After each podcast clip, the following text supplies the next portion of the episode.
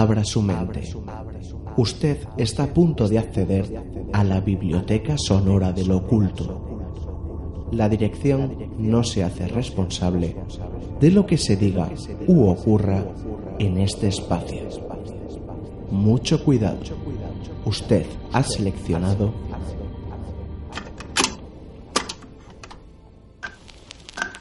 Cantabria Oculta, con Juan Ramón Cayón, Antonio Gutiérrez Rivas y Alberto Martínez Beivide.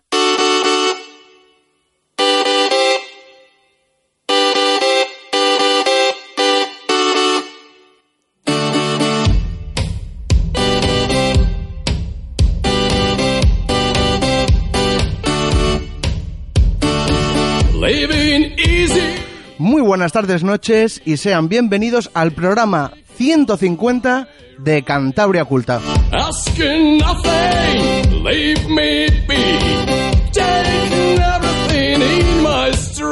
¿Quién iba a decir que íbamos a llegar hasta el programa 150?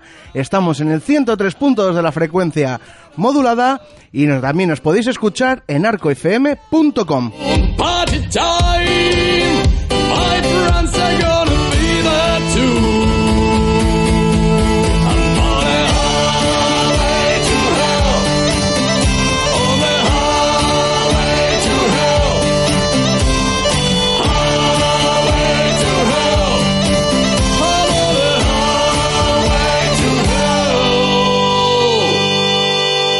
Y están en la mesa Antonio Gutiérrez Rivas. Muy buenas tardes, noches. Muy buenas tardes, amigos. Y también Alberto Martínez Vivide. Muy buenas tardes, noches. Muy buenas, muy buenas. Programa 150. Que son cinco años más o menos, ¿no? Sí, temporada 5, ¿eh? Claro. Llevamos tres en Arco FM, ¿no? Una en el Paraíso Independiente, en el trastero de la tipo, y otra en Hoy Radio, Sí. eh, 4G, sí. Y hemos escogido este tema, que es una versión del Highway to Hell de ACDC por el grupo ruso Stereo Olsa, que son especialistas en música medieval, pero tienen un disco de versiones de clásicos del rock al estilo folky, escucharlo.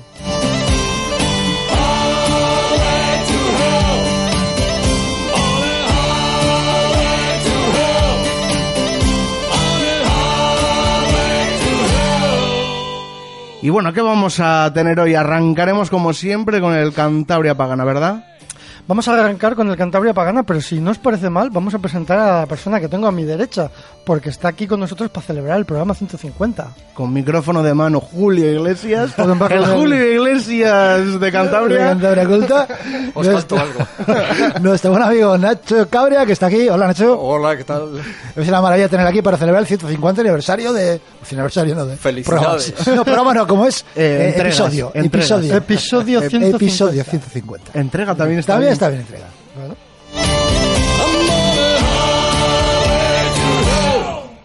Y bueno, ¿y de qué, de qué nos vais a hablar hoy? Bueno, pues vamos a hablar de un, de un animal mitológico de Cantabria poco conocido, pese a que vino de la mano de, de nuestro querido Manuel Llano. Vamos a hablar de los zorros blancos, ya veremos lo que es.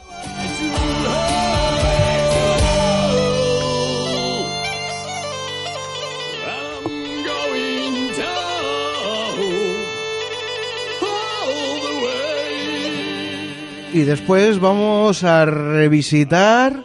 A revisitar. A revisitar, ¿eh? Nuestra primera, muy- casi, bonito. Sí, muy bonito. Casi nuestra primera investigación de campo. No, casi no fue. o sea, no digas el casi. Digo el casi porque tú sabes aquí investigación fallida. Ah, también, pero bueno. Ah, vale.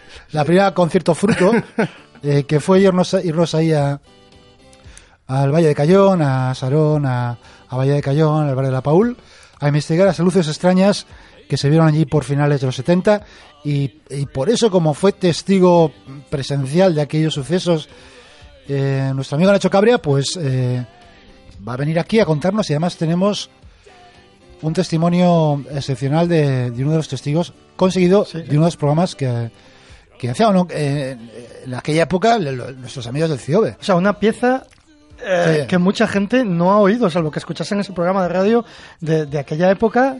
Mucha gente lo va a oír por primera vez, ver cómo hacían estos amigos la radio y qué maravilla era Juan ¿verdad? Sí, sí. Hay que decir que la gente de Instagram ya ha escuchado un cachito pequeño, pequeño, Vale, pequeño. bien, bien. Que lo, cebo. lo solté ahí de cebo, pero la verdad que merece mucho la pena. Y antes en el coche lo estábamos hablando Nacho y yo, que es una radio ya que no la encuentras. O sea, hacer eso hoy en día sería casi imposible. Bueno, algunos de nuestros oyentes ya han oído la, la cuña de, de- de su programa, Sí. no hace tanto, en esos expedientes secretos del CIOBE, gracias a pues los archivos que han conservado el amigo el Nacho Julio Arcas y toda la gente del CIOBE, que bueno, poco a poco esta temporada estamos trayendo al programa. Sí, muchas veces, mucho, eh, gracias al trabajo que, este- que estamos haciendo, ¿no, Nacho? De ahí de... Efectivamente, en lo que estáis eh, participando también, ¿no? En esa recuperación, en esa arqueología que estamos haciendo de la historia cultural, digamos, sí, sí, de la ufología eh, española y cántabra, ¿no? es. Especialmente, porque es que el CIOBE de Santander es un grupo de referencia en la historia de este tema. Julio Arcas es un pionero de la ufología. Eso es. Hablaremos de todo eso bueno, en, pues en, en- en estas luces de cayón revisitadas.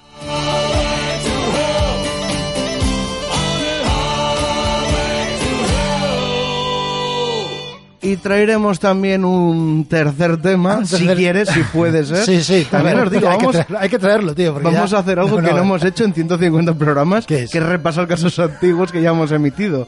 No, no, es- lo- sí, no, pero hay sí, cosas sí, sí. en exclusiva, pero pocas veces hemos traído temas ya, ya tratados, ¿eh? Sí, no, sí, no, es cierto. Sí, es cierto. Eh, ahora vamos a, vamos a tener un tema no tratado, pero anunciado. Se- Segundo intento, a ver qué pasa. Segundo intento, a ver si somos capaces de, de hablar de las crónicas de Akakor.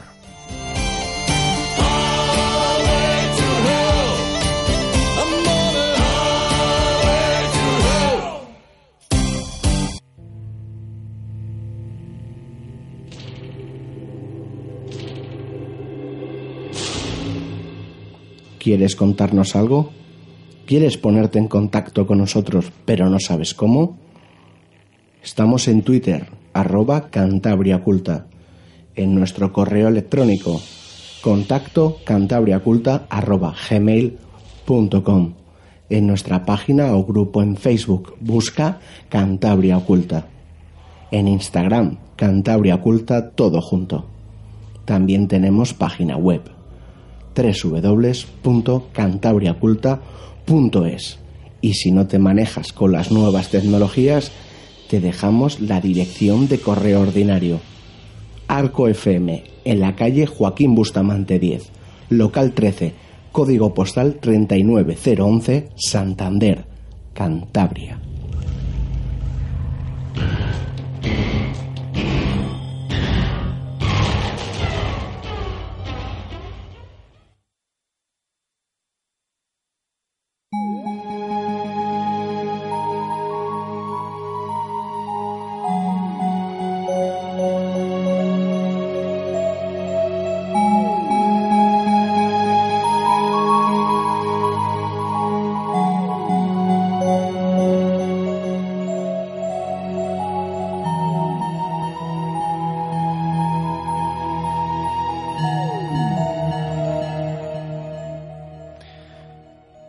Zorros blancos, un, un personaje mitológico muy poco conocido, pese a que está en, en aquel mítico trabajo eh, publicado en 1931, Braña Flor, escrito por, eh, por Manuel Llano, el mítico Manuel Llano, que siempre estamos reivindicando su figura en el programa y nunca nos vamos a cansar, ya avisamos, seremos pesados, pero es que la obra de Manuel Llano es tan amplia, tan vasta y tan interesante y tan buena que merece ser conocida. Y además nos hemos dado cuenta de una cosa en el programa, que quizá todo el mundo conoce a Manuel Llano, lo decimos siempre, pero poca gente lo lee.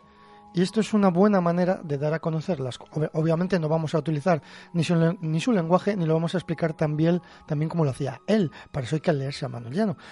Pero traemos muchas de las cosas que él recuperaba y él daba literatura y entonces la gente lo oye y lo oyen miles de personas. Y es una manera de, que, de acercar Manuel Llano al- en el siglo XXI pues a un público, en este caso mayoritariamente cántabro, pero también de toda España y de otros lugares que tienen interés en, en todas estas cosas de tradición oral de Cantabria, ¿no? Sí, porque además seguramente encontrarán paralelismos con Claro. figuras de las que Mm. habla Manuel Llano con otras propias de cada parte de, de España o del mundo que nos escuchan fuera, fuera de España también. O sea que eso es lo interesante también. Efectivamente. Entonces traemos un- uno de los capítulos de, de este libro de Brañaflor que se titula Los zorros blancos y las mozas del agua. Las mozas del agua vamos a dejarlas para otra ocasión. Como hoy tenemos mucha mandanga que cortar y vamos a intentar meterlo de Acacor, eh, vamos a hablar solamente de estos zorros. ¿Qué sabemos de, de los zorros blancos? ¿Qué nos cuenta Manuel Llano? Él les, les describe diciendo que eran unos zorros blancos. Bueno, antes de entrar a la descripción, es que si no se me va a olvidar. Es de las pocas cosas que explica Manuel Llano, casi un poco en plan la guerra de las galaxias, que es una cosa que ocurrió hace miles de años, lo cual le, le da unas dimensiones épicas al asunto. Porque muchas de las cosas que relata Manuel Llano, pues son cosas de, pues yo que sé, del siglo XIX, principios del XX, cosas que Sí, está situadas, ubicadas, situadas sí, en una época remota, pero no tanto. No tanto, No. pero hace miles de años. Menos en una galaxia muy lejana, pero bueno. Estos zorros blancos, ahora sí, tenían unas manchas verdes en las orejas y también encima de los ojos. Nos sigue diciendo que el rabo era de color negro, pero también eran negros los dientes y las patas.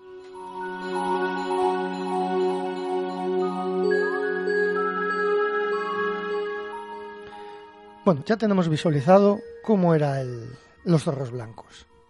¿Qué ocurría con ellos? Bueno, pues nos dicen que todas las mañanas de primavera y también las del verano se subían a los árboles, se comían las hojas más tiernas y después se escondían en sus cuevas hasta que pasaba el calor del mediodía.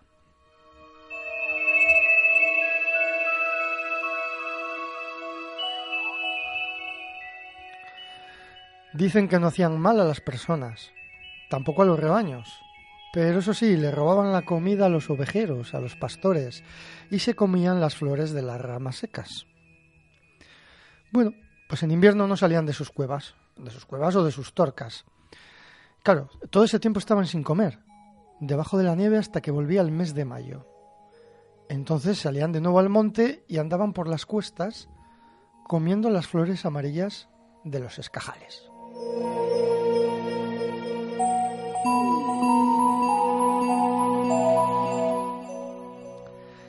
Dicen que tenían unos ojos, o sea, en sus ojos, en sus propios ojos, tenían un mal que metía miedo, sobre todo a otros animales que eran más dañinos, ¿no? Por ejemplo, cuando se encontraban con los lobos, eh, se paraban de repente enfrente del lobo y les miraban como con mucha rabia, nos dice Manuel Llano. Imaginaros la escena. Los lobos se quedaban atemorizados y los zorros blancos seguían su camino. Bueno, esto es una cosa bastante arquetípica dentro de las tradiciones orales eh, de todo el mundo, ¿no? Pero en, concretamente en Europa eh, está recogido, bueno, en cuentos tradicionales o historias legendarias, este enfrentamiento entre lobos y zorros. Siempre han sido antagonistas, ¿no? Pues aquí Manuel Llano también lo tiene, lo tiene recogido, ¿no? Bueno, eh, no solo tenían de enemigos a los lobos, también a los hombres, también a los humanos. ¿Por qué? Parece ser que, que- la sangre, la sangre de estos zorros, eh, los hombres hacían una medicina que podía curar muchas enfermedades. Esto hacía que fuesen una cotizada pieza de caza. Entonces los hombres querían ir a, a cazarles. Pero claro, es que pasaba lo mismo que cuando los lobos, o sea, se encontraban a los zorros blancos y de alguna manera les producían este temor y claro, escapaban.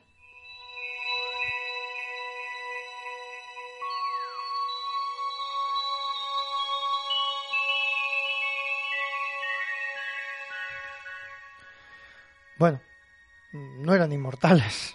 Y claro, les llegaba la hora de morirse también, pero eso sí, al cabo de cientos de años. O sea, como muchos personajes legendarios, pues tenían, vivían muchos años, ¿no? A fin de cuentas, pues es una historia de hace miles de años. También, todo es como muy lejano, muy de tal. Y cuando les llegaba la hora de morirse, ellos lo notaban y se iban lejos de la cueva donde vivían y se subían a un árbol. La vinculación con los árboles y la naturaleza es evidente. Seguramente nuestra amiga Marina Gufrucha sacaría una conexión. Encontraría una conexión Sí, sí, seguro. no es muy complicado. Todos estos mitos antiguos tan vinculados a la naturaleza, pues bueno, eh, tienen eh, orígenes comunes, ¿no? Bueno, pues estos eh, se subían al árbol, para- bueno, porque ahora se iba a producir un proceso extraño de, de muerte. Y claro, para, en ese proceso no querían que viniesen otros animales y se les comiesen. Porque claro, en ese momento ya eran débiles. Entonces allí, eh, ahí se pudrían. Se pudrían estos animales en el árbol, el árbol más alto. Se pudrían los zorros de los dientes negros.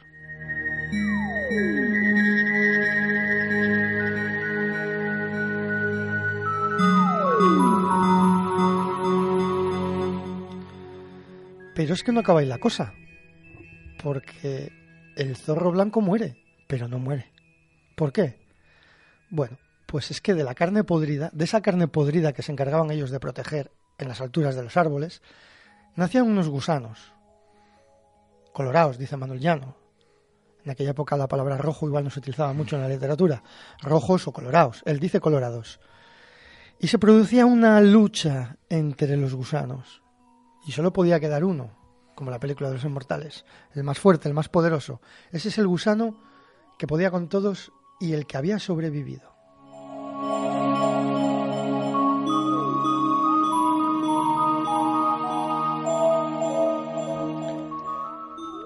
Este único gusano que quedaba, pues bueno, poco a poco se iba haciendo grande, se iba engordando y bueno, nos relata Llano que adquiría el tamaño de una ave fría.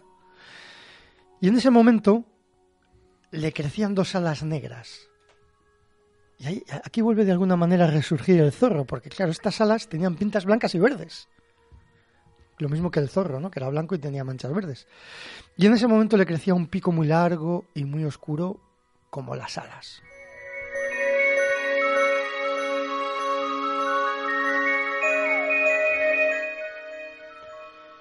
Al cabo de un año, este, este nuevo extraño pájaro eh, se escapaba del árbol. Ya no lo relata así un, durante un par de veces, se escapaba. De alguna manera estaba preso en ese proceso, ¿no? Entonces, eh, cuando echaba a volar, los azores y los milanos, que son aves rapaces bastante... No sé, no tienen miedo fácilmente. Agresivas, sí. Son agresivas, sí, aunque no sean especialmente gigantes, pero son, son agresivas. Bueno, pues los milanos y los azores le tenían miedo a este pájaro y dejaban el cielo despejado cuando lo veían. O sea, buf, vamos a dejarle al, al pájaro este, ¿no? Era considerado el pájaro de la alegría para las personas que tenían el privilegio de verle el mismo día que se escapaba del árbol o las noches claras al guarecerse en su nido. Desgraciadamente ya no, no nos da mucho detalle de por qué. ¿Qué pasaba? Mm, Era el pájaro de la alegría. Quizá se está refiriendo a, que la, a la gente que le veía en ese justo momento de escaparse del árbol, eh, quizá tenían una vida llena de alegrías. Quizá se refiere a eso, ¿no? O eran felices al menos por un momento. Esto es muy curioso, ¿no? Bueno, pues claro, pues pasaban los años. Y al ir pasando los años, se le iban cayendo las alas a este pájaro.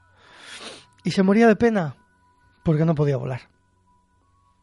A mí me parece épico todo este viaje ¿no? del, del zorro blanco convertido en pájaro. Y bueno, aquí dice también, y esto es lo curioso, si algunas personas encontraban el pájaro muerto, le sacaban las niñas de los ojos, le arrancaban los ojos.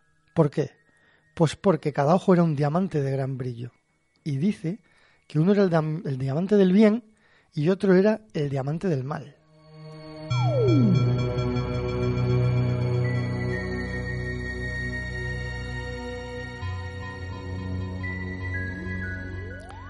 La persona que había tenido la suerte de encontrar este pájaro y le había arrancado los ojos, estos diamantes, con ellos podía hacer el bien o el mal, obviamente. Tenía ese gran poder. Fijaros tú cómo está llevando la historia del zorro blanco, desde que era zorro, ¿no? Como, como deriva, como de- todo hacia... deriva. sí. Es una maravilla esta historia de, recogida por Manuel Llano, ¿no? Aunque él le haya dado literatura. Es muy probable que todo esto se lo hayan contado más o menos así. Que no haya añadido. Ya sabemos a estas alturas que Llano no solía añadir. Embellecía, como mucho. Bueno, pues eh, claro, pero la única condición para utilizar estos, estos eh, diamantes para hacer el bien o el mal es que lo tendría que hacer con justicia. Tú podías hacer daño con el diamante, pero tenía que ser por una causa justa. Ojo. Si hacía el mal a alguien inocente o a alguien que no lo merecía, los diamantes se convertían en brasas, que le prendían fuego a las ropas y le abrasaban.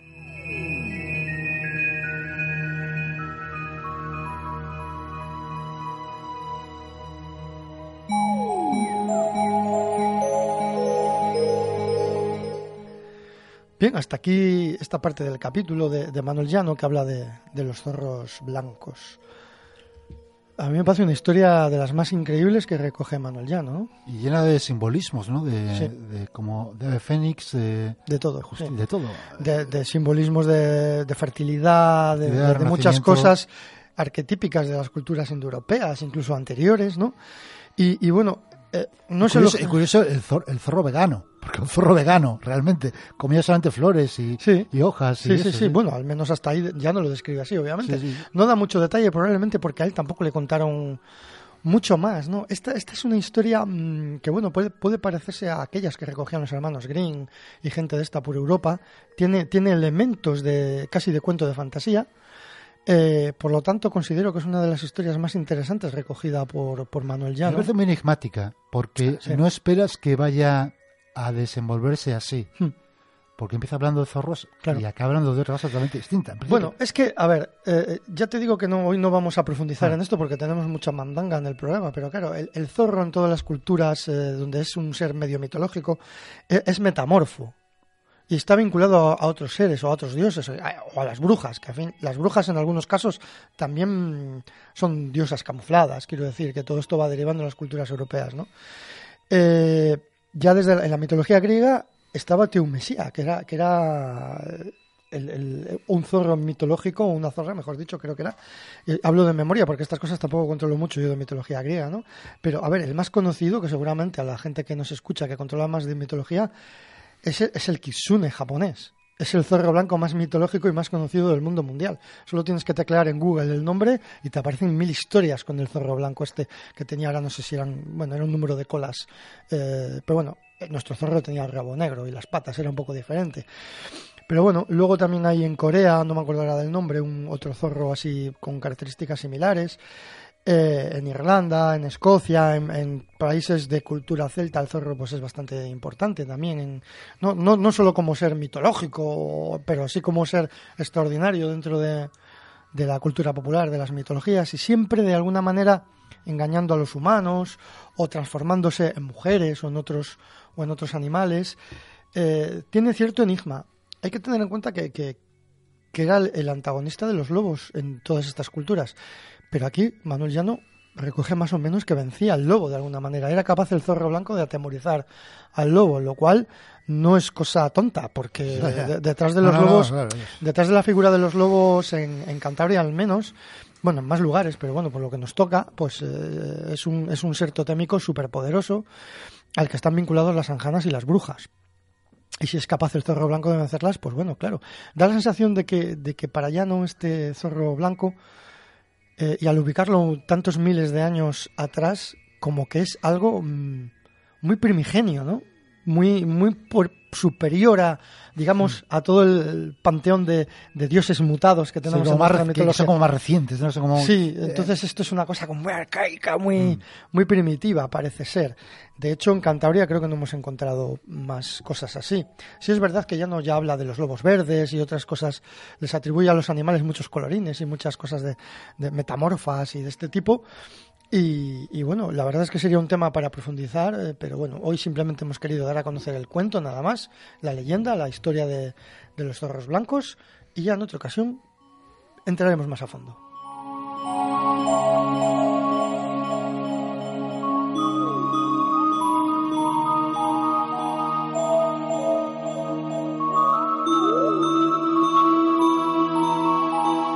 Está usted llegando al final de la cinta. El programa continúa en la cara B. Bodegas Mazón, calidad y tradición. En Bodegas Mazón, preparamos tu celebración. Bodegas Mazón, los jueves jazz en vivo. En Bodegas Mazón, sabor de Puerto Chico. Bodegas Mazón. Hernán Cortés 57.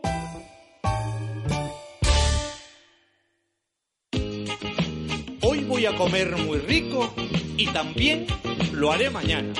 Yo me apunto. ¿Dónde vamos? Al cruce de la vegana.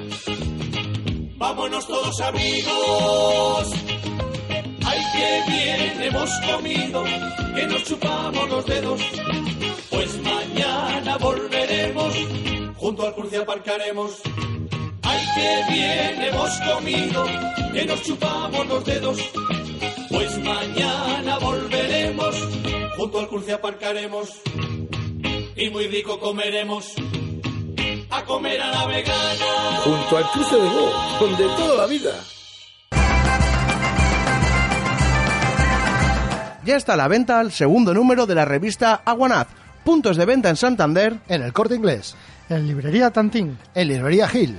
Librería La Libre. En Librería Estudio. En Torrelavega. Librería de Libros. Cueto. Bellapán. Guecho. Bar Librería Flappers. En Zamora. Museo Etnográfico de Castilla y León. Venta online. Etnocant.gmail.com Pindongas.com. Aguanaz, la revista crítica de creencias mágicas.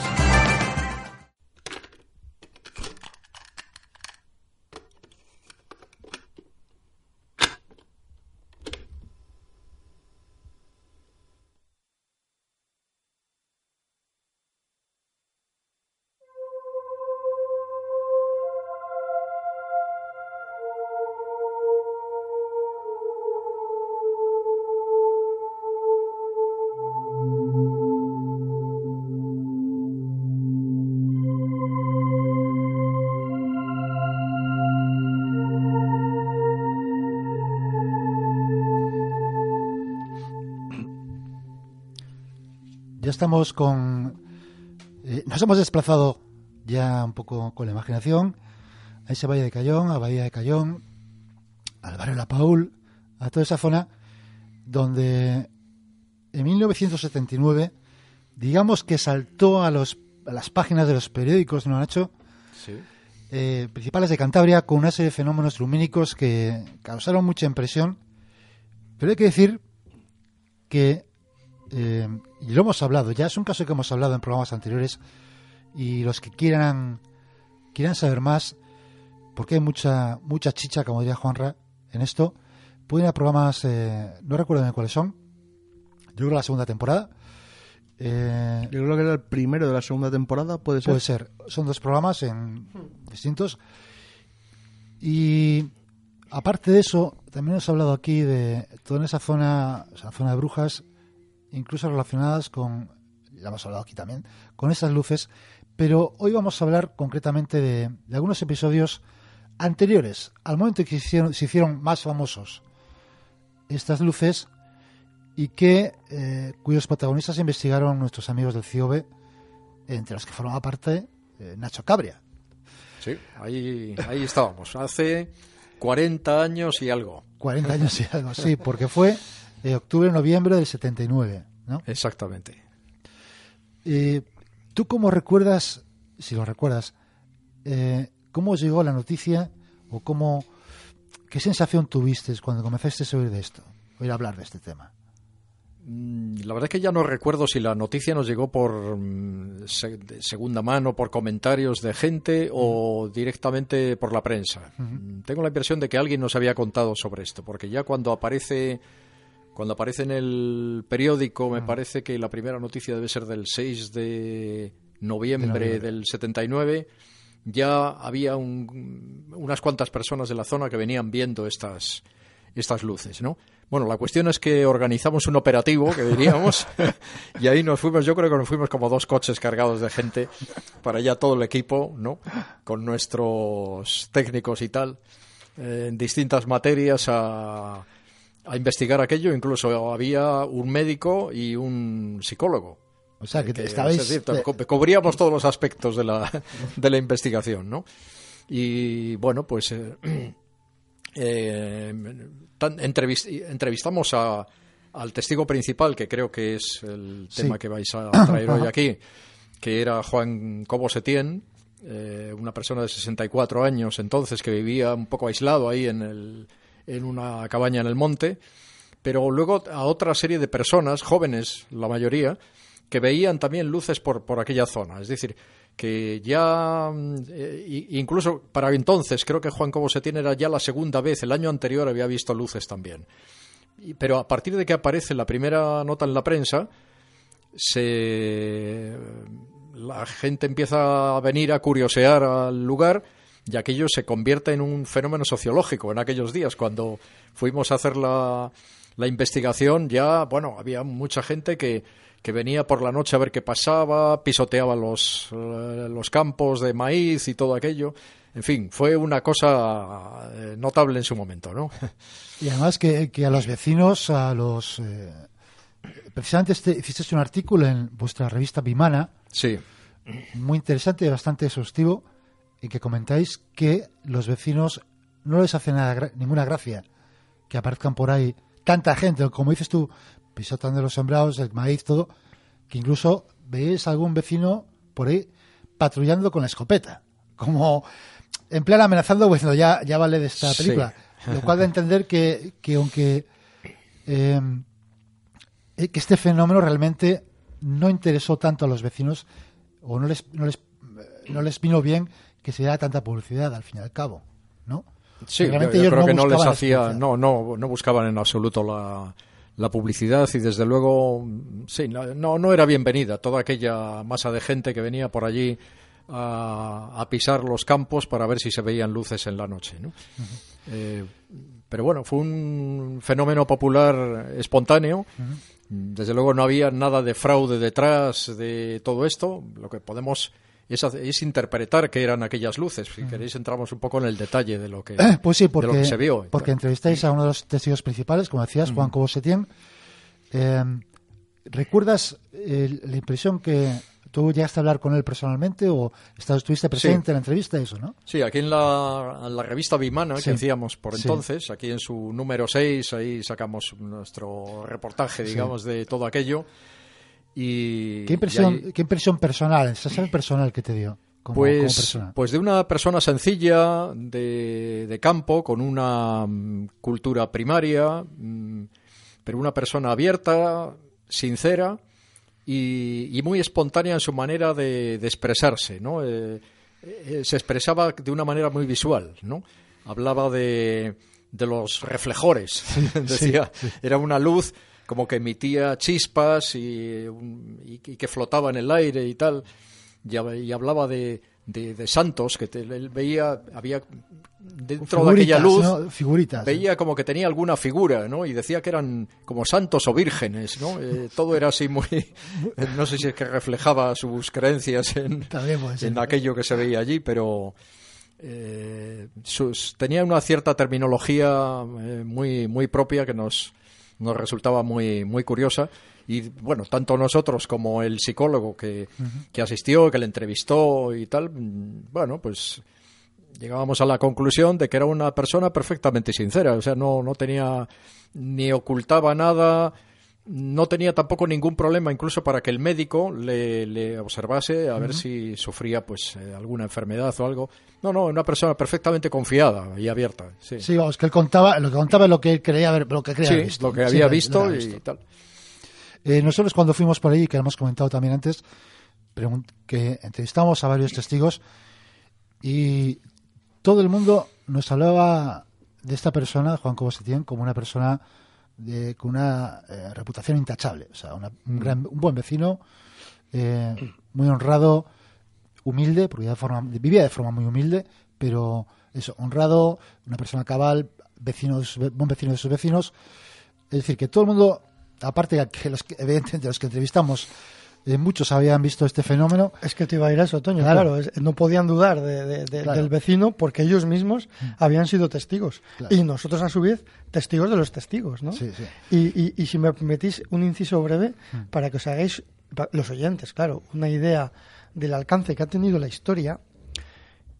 El año pasado hem- hemos estado, Toño y yo, pues dando unas charlas en, en el Instituto de Cayón, allí mismo, a- para los chavales, chavales que tendrán hoy una edad, pues que de, pues, De 12, 14 tal. años. Y claro, la ponencia nuestra tuvo que ver un poco con este tema, pero enfocado en la etnografía y un poco a todas las historias de brujas que hemos recogido en el Valle de Cayón, brujas que están relacionadas con luces de este tipo que estamos hablando aquí. Y al acabar la charla, se nos acercaban los, los chavales de esta, tan jovencitos, y es que nos llamó la atención, ¿verdad? Que decían, ah, sí, sí, to- todo el mundo conocía las luces. Y eso que no habían sido testigos porque no habían nacido. Pero claro, sus padres, sus abuelos, lo habían contado. Los tíos, no sé, eh, Pero- conocían a alguien que lo había contado. Pero, pero claro, ¿y sabes lo que nos dijo uno de los niños? Dice, no, no, que es que esto mi padre lo ha seguido viendo. O sea, parece ser que estas luces actuaron antes del caso que traemos y después. Y no lo ha visto solo Juanito, sino que lo ha visto más gente, ¿no? Es un caso curioso. Y como es- estamos hablando de Juan Cobo Setién, y tenemos, gracias a, a esas grabaciones que recuperadas del archivo del CIOBE, tenemos la posibilidad de escuchar la voz de esta persona ya fallecida hace, hace años, eh, podemos escuchar la, la voz de Juan Cobo Setién contando un poco lo que ha contado Nacho. Vamos a oírle.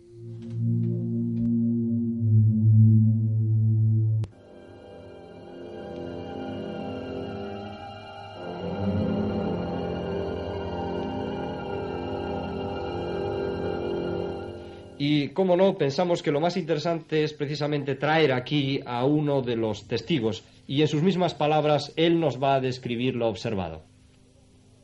Sí, pues sí, mire, yo la primera vez que la vi, ya le digo, el día 3 de la vez señaladamente 11 meses. Estaba en el mismo sitio que esta última noche, ahí a la puerta de la cuadra de la ganadería, y nada más. Y de repente me pegó un relámpago en los ojos. Yo dije, cago, dice, tan escampado, andaba un poco el sur. Y tan escampado y que había tormenta. Muy bien. Ya lo dejé así, pero yo no, ya no, no estaba yo contento. Y volvió me pegó. Yo digo, pues, ¿qué será? Ya miro y veo que iban chispas, soltándose chispas, de esta altura así, y al bajar un término medio antes de llegar a la tierra así, ya caían apagadas.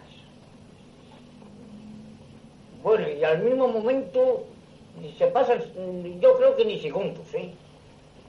A unos 30 metros, unos chispazos, hasta que se incendió una luz. ¿Se incendió? Sí, se formó una luz. Bueno, ¿Pero normal- a 30 metros de usted? ¿Eh? ¿A 30 metros de usted? Sí, ah, no, no, ah. no, pero no, no, quiero decir aquel día a 30 metros de donde salían las chispas. Ya, ya. Salta, echa una corrida y se enciende. Resulta de que volvió y se quedó clavada. Yo dije, pues, ¿qué me pasará por ahí a estas horas? Eran las 12 y cuarto de la noche. Y resulta de que volvió y otra misma cosa. Volvió a reventar y, y- y fue dejando chispas, dejando chispas y marchó y desapareció. Pero más adelante, a unos 50 metros, otra vez la tía encendida.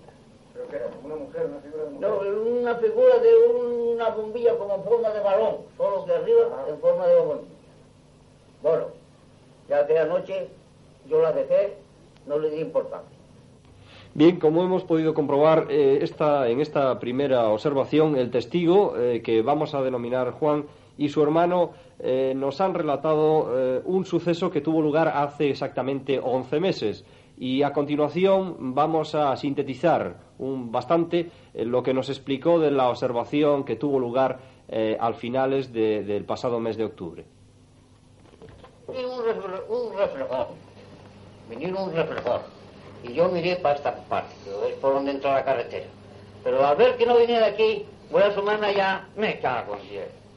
Una, traía una velocidad y un resplandor que, bueno, de frente me cegó. Eh, me cegó y me cortó toda la, la bola, la bola, la, la bola que venía. A una altura aproximadamente. esta. gente que de la sala, ¿eh? La próxima de esta. Yo me quedé agarrado a la misma escalera. ¿Y usted a qué distancia dice? Pues próximamente que pasara a tres metros, todo más, a tres metros. ¿eh? Sí. ¿Y usted no se cayó? No, yo me eché contra, yo me agaché y me, me quedé contra la escalera aquí agatado, que es una escalera de piedra. Que ahí está. ¿En la casa? ¿Eh? Sí, ahí, ahí, ahí, ahí. Sí, está ahí, ahí mismo. Y con la misma se paró donde el mismo relato que habrá a 10 metros, Fernando. Ahí se paró y ahí que empieza. La propia expresividad del testigo en estas breves declaraciones eh, nos da índice o idea clara de cómo se desarrolló el mismo y que para él fue un hecho realmente sorprendente. Podemos indicar que el fenómeno eh, estuvo en algún momento a una distancia menor de 10 metros, o sea que lo podía contemplar en todos sus detalles con bastante claridad.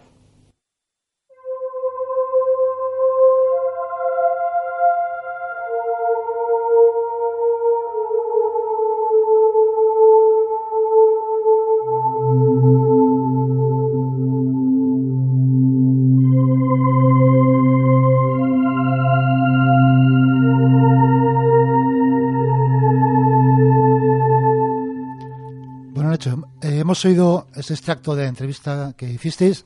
¿A quién hemos oído haciendo la entrevista? Era Julio Arcas, Julio Arcas, presidente del CIOBE. presidente del CIOBE. Y soy, soy otra persona también preguntando por ahí que no sé. Eh, quién- yo, yo creo que debía ser Pedro Martínez. Vale. eh, pero bueno, ahí estábamos un, Estabais todos, un grupo vale. de gente. Vale, vale. Mm. Y Sí, yo, yo flipo con la voz, la voz de Julio, jovencísimo Julio, Sí. y las expresiones de Juanito. Que Ujú. si no eres de Cantabria y de Cantabria que conozcas el mundo rural, cuando te dicen, no, me quedé segado, la gente no sabe a qué se refiere. Aquí te- quedarte segado o me quedé segado por el pie, pues es que me quedé un poco menos que cortado, que no sabía qué decir, como parado, como, hostia, qué corte, ¿no? Claro, Que- si te hubieran segado que- los pies y te hubieras quedado plantado me ahí. segado. Entonces me, me, me, me- me ha gustado mucho escuchar estas expresiones que ya casi no se usan, ¿no? Y, y, y nada, nos ha estado aquí enseñando eh, Nacho unos dibujos que vienen en Vima, estupendísimos dibujos, recreando todo, todo lo que vio Juanito, que, que son una maravilla. Realmente es- esto es algo extraño, ¿eh? Eh, además, yo creo que, como bien dice Julio al comentar las, el, el testimonio, lo vio desde muy cerca, ¿no? Nacho. Sí, en algún momento, como comenta ahí Sí. Julio, eh, que eso era parte de un programa de radio Mm. que se hacía en aquel momento, esas presentaciones. Sí, era del programa, dilo como se- Enigmas era. Sí, no sé si era Sí, Enigmas o sí. Nueva Era, que fue el que se hizo a continuación, porque esto, por lo que él comenta ahí que hace 11 meses, es decir, que era eh, diciembre de 1980. No, pero yo creo que se emite refiere. ese programa. no, el programa, claro, eh, igual, pero se refiere a la primera observación de, de Juanito, que había sido 11 meses antes que la última. Exactamente, Mm. luego hablan de otra. Hay dos observaciones, una que se Mm. produjo en el 78, creo que en Ah, octubre del ah. 78, y otra en, en- o en noviembre Ah, del vale, 78, y otra en octubre del 79. yo Sí, creo que o sea que parece que se había emitido inmediatamente después. Bueno, pues eh, sí, vamos, sobre esto que preguntabas, Sí. efectivamente en algún momento dice ahí que, eh, que lo tenía como a 10 metros, luego parece que se va por un, por un campo, mm, no acaba de contar la historia en esta, Sí. en esta parte, pero bueno, luego parece que esa luz se fue por allá por el monte y se acabó perdiendo por, por los árboles del monte, es decir que... Vamos, lo vio durante un tiempo. Un tiempo ¿eh? bastante y durante una, Y estas observaciones donde él es cuando ve esas luces, esa luz que se acerca, echando chispas, y es donde dice que ve dentro una especie como de virgen, vírgenes con carucas pequeñas Sí. y esqueletos, ¿no? Sí, sí, que era, no sé si esqueleto o virgen, no, Sí, no no quedaba claro. del todo claro, no, no, Sí. tampoco lo he oído así muy, muy claro ahora, ¿no? Pero bueno, el, el- el dibujo que hizo el dibujante Xavier Musquera, que era un dibujante profesional que colaboraba con la revista, eh, él dibujaba, pues eso, una figura como de virgen y al lado un, un esqueleto.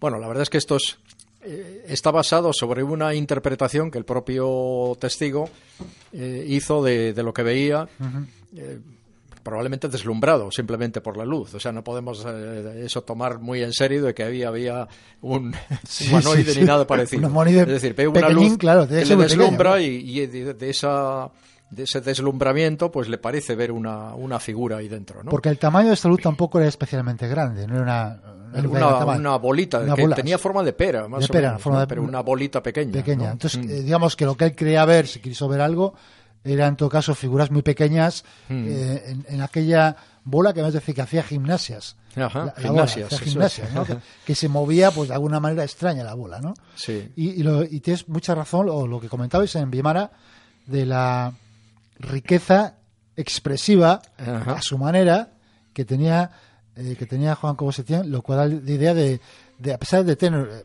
poca formación, era una persona inteligente y, y despierta en ese sentido. O Sí, sea, sí, ya hemos visto que se expresa... Sí, se expresa perfectamente, Mm. dando más una... eh, Se expresa con expresividad, valga la redundancia, Sí.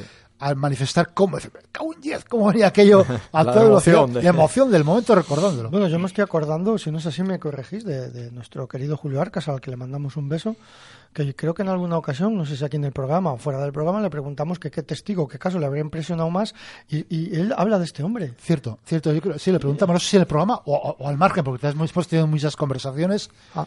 que qué testigo de los que él había conocido de casos OVNI le había impresionado como, como persona de, de- diciendo, "Eh, lo que me está contan- contando a misa, nos dijo precisamente que Juan Cobo Setién. Sí, sí. Quizá por eso, por la sencillez del, del- del Efectivamente. Se sí, o sea, comenta sí. aquí el tema, lo has dicho tú, Nacho, de que ac- acabó la luz eh, yéndose por los árboles y tal. Los árboles tienen mucho protagonismo en esta historia, porque claro, esta historia de, de Juan solo es una pieza Hmm. de todo el puzzle que parece que hay aquí detrás. Porque ni fue el primer testigo ni fue el último. Las luces, nos han contado otros testigos, algunos testimonios están ya en el programa, otros los tenemos guardados, de, de- de cómo las luces interactuaban con los árboles. De hecho, hay gente que llegó a cortar algún árbol. Y esto es una cosa que eh, puede parecer una borrada, pero a la gente de, de Cantabria Oculta y de no nos extraña tanto, porque los árboles están relacionados o con estas luces o con las lechuzas que son emisarias de la muerte o tal, y la solución popular es cortar el árbol. ¿Para qué? Para que no se pose la lechuza y para que no vaya a ir la luz. Sí, sí. Este tema, bueno, son piezas que hay que ir hilvanando de alguna manera. Y hay que decir, como decíamos antes, que digamos el fe- estos fenómenos se, se tuvieron dos fases. Una primera, que es antes de que la prensa lo diera Sí, a conocer, exacto. que corresponden a este, pero no solo a este testimonio, sino a, A varios otros. más, varios Ajá. más, más de, personas jóvenes que eh, a veces ya oyendo hablar del fenómeno iban a buscarlo, no lo encontraban y cuando menos se lo esperaban aparecía la cosa. ¿no? Que hay varios casos de estos, algunos además espectaculares, algunos con, con lo que dices tú, con, con luces manifestándose durante bastante tiempo, incluso algunos casos, algunos casos en que lo, han visto, lo vieron unos testigos y luego otro testigo independiente sin saberla, sin conocer el primer, avis- el primer avistamiento de estas luces, lo corrobora desde otro, otro, punto. Y, y llama la atención eh, que yo no sé al final cuántos, qué cantidad de testigos llegáis a, a recoger testimonios, de cuántos, pero de- Mm, Me parece como que como cerca de dos docenas de, de testimonios, de los cuales solamente en este artículo me parece que llegamos a comentar unos seis u ocho o algo así. eh, a mí me parece Mucha gente, ¿eh? eh, excepcional en un caso de avistamiento de luces extrañas, de cualquier tipo, en cualquier sitio. No, Bueno, al- algunas fueron, claro, masivas, sí, cuando iba la gente y veía allí en el monte. La verdad es que a veces sí que hubo, alguno de estos testimonios era de algo, eh, una luz potente que se movía y tal. En algunos casos lo que veía la gente allá en el monte Serracín era simplemente una pequeña lucecita, porque, eh, mm, claro, aquí cuando, cuando te quedas de noche en el sitio a ver qué es lo que tal, te, te das cuenta de cómo se han exagerado algunas cosas, ¿no? Lo, lo había exagerado la prensa o, o ciertas personas que lo contaban, ¿no? Quedándonos allí de noche nos dábamos cuenta de que lo que, de lo que todas las noches decían que se veía en la montaña, pues al final resulta que era a lo mejor una lucecita que podía haber sido una persona con un mechero o con Sí, un paisano con linterna algo así, sí. o con una linterna por el monte, Bueno, ¿no? se, se dio el Se caso. exageró mucho. Se dio el caso que lo hemos puesto aquí, de gente que incluso eh, hacían la gracieta de ir con la moto, con las luces, ya lo hemos explicado muchas veces, que pues a vacilar a los vecinos, pero al final ellos también acabaron viendo lo, lo extraño y se asustaron, ¿no? Hay anécdotas muy curiosas con todo esto. O sea, que vosotros llegasteis a ver luces, pero eran Digamos- no, no tan sobrenaturales, por lo que dices. Estando allí de noche, precisamente, y con un... Bueno, eh, se nos dio una anécdota que conté en su momento ahí eh, en el libro sobre de historia de la ufología que escribí hace muchos años, mm, de cómo eh, ciertos relatos, cuando no estás en el lugar, muchas veces tienden a magnificarse o tal. ¿no? Bueno, pues o, o del carácter especial de la zona también. ¿no? Eh, me acuerdo que preguntábamos a la gente, bueno, ¿usted lo ha visto? Y te- en este caso preguntamos a un chico joven y le intentábamos sonsacar, ¿no? Bueno, eh, teniendo en cuenta que estábamos en zona pasiega, pues... eh, De que influencia intentar- pasiega, de influencia pasiega.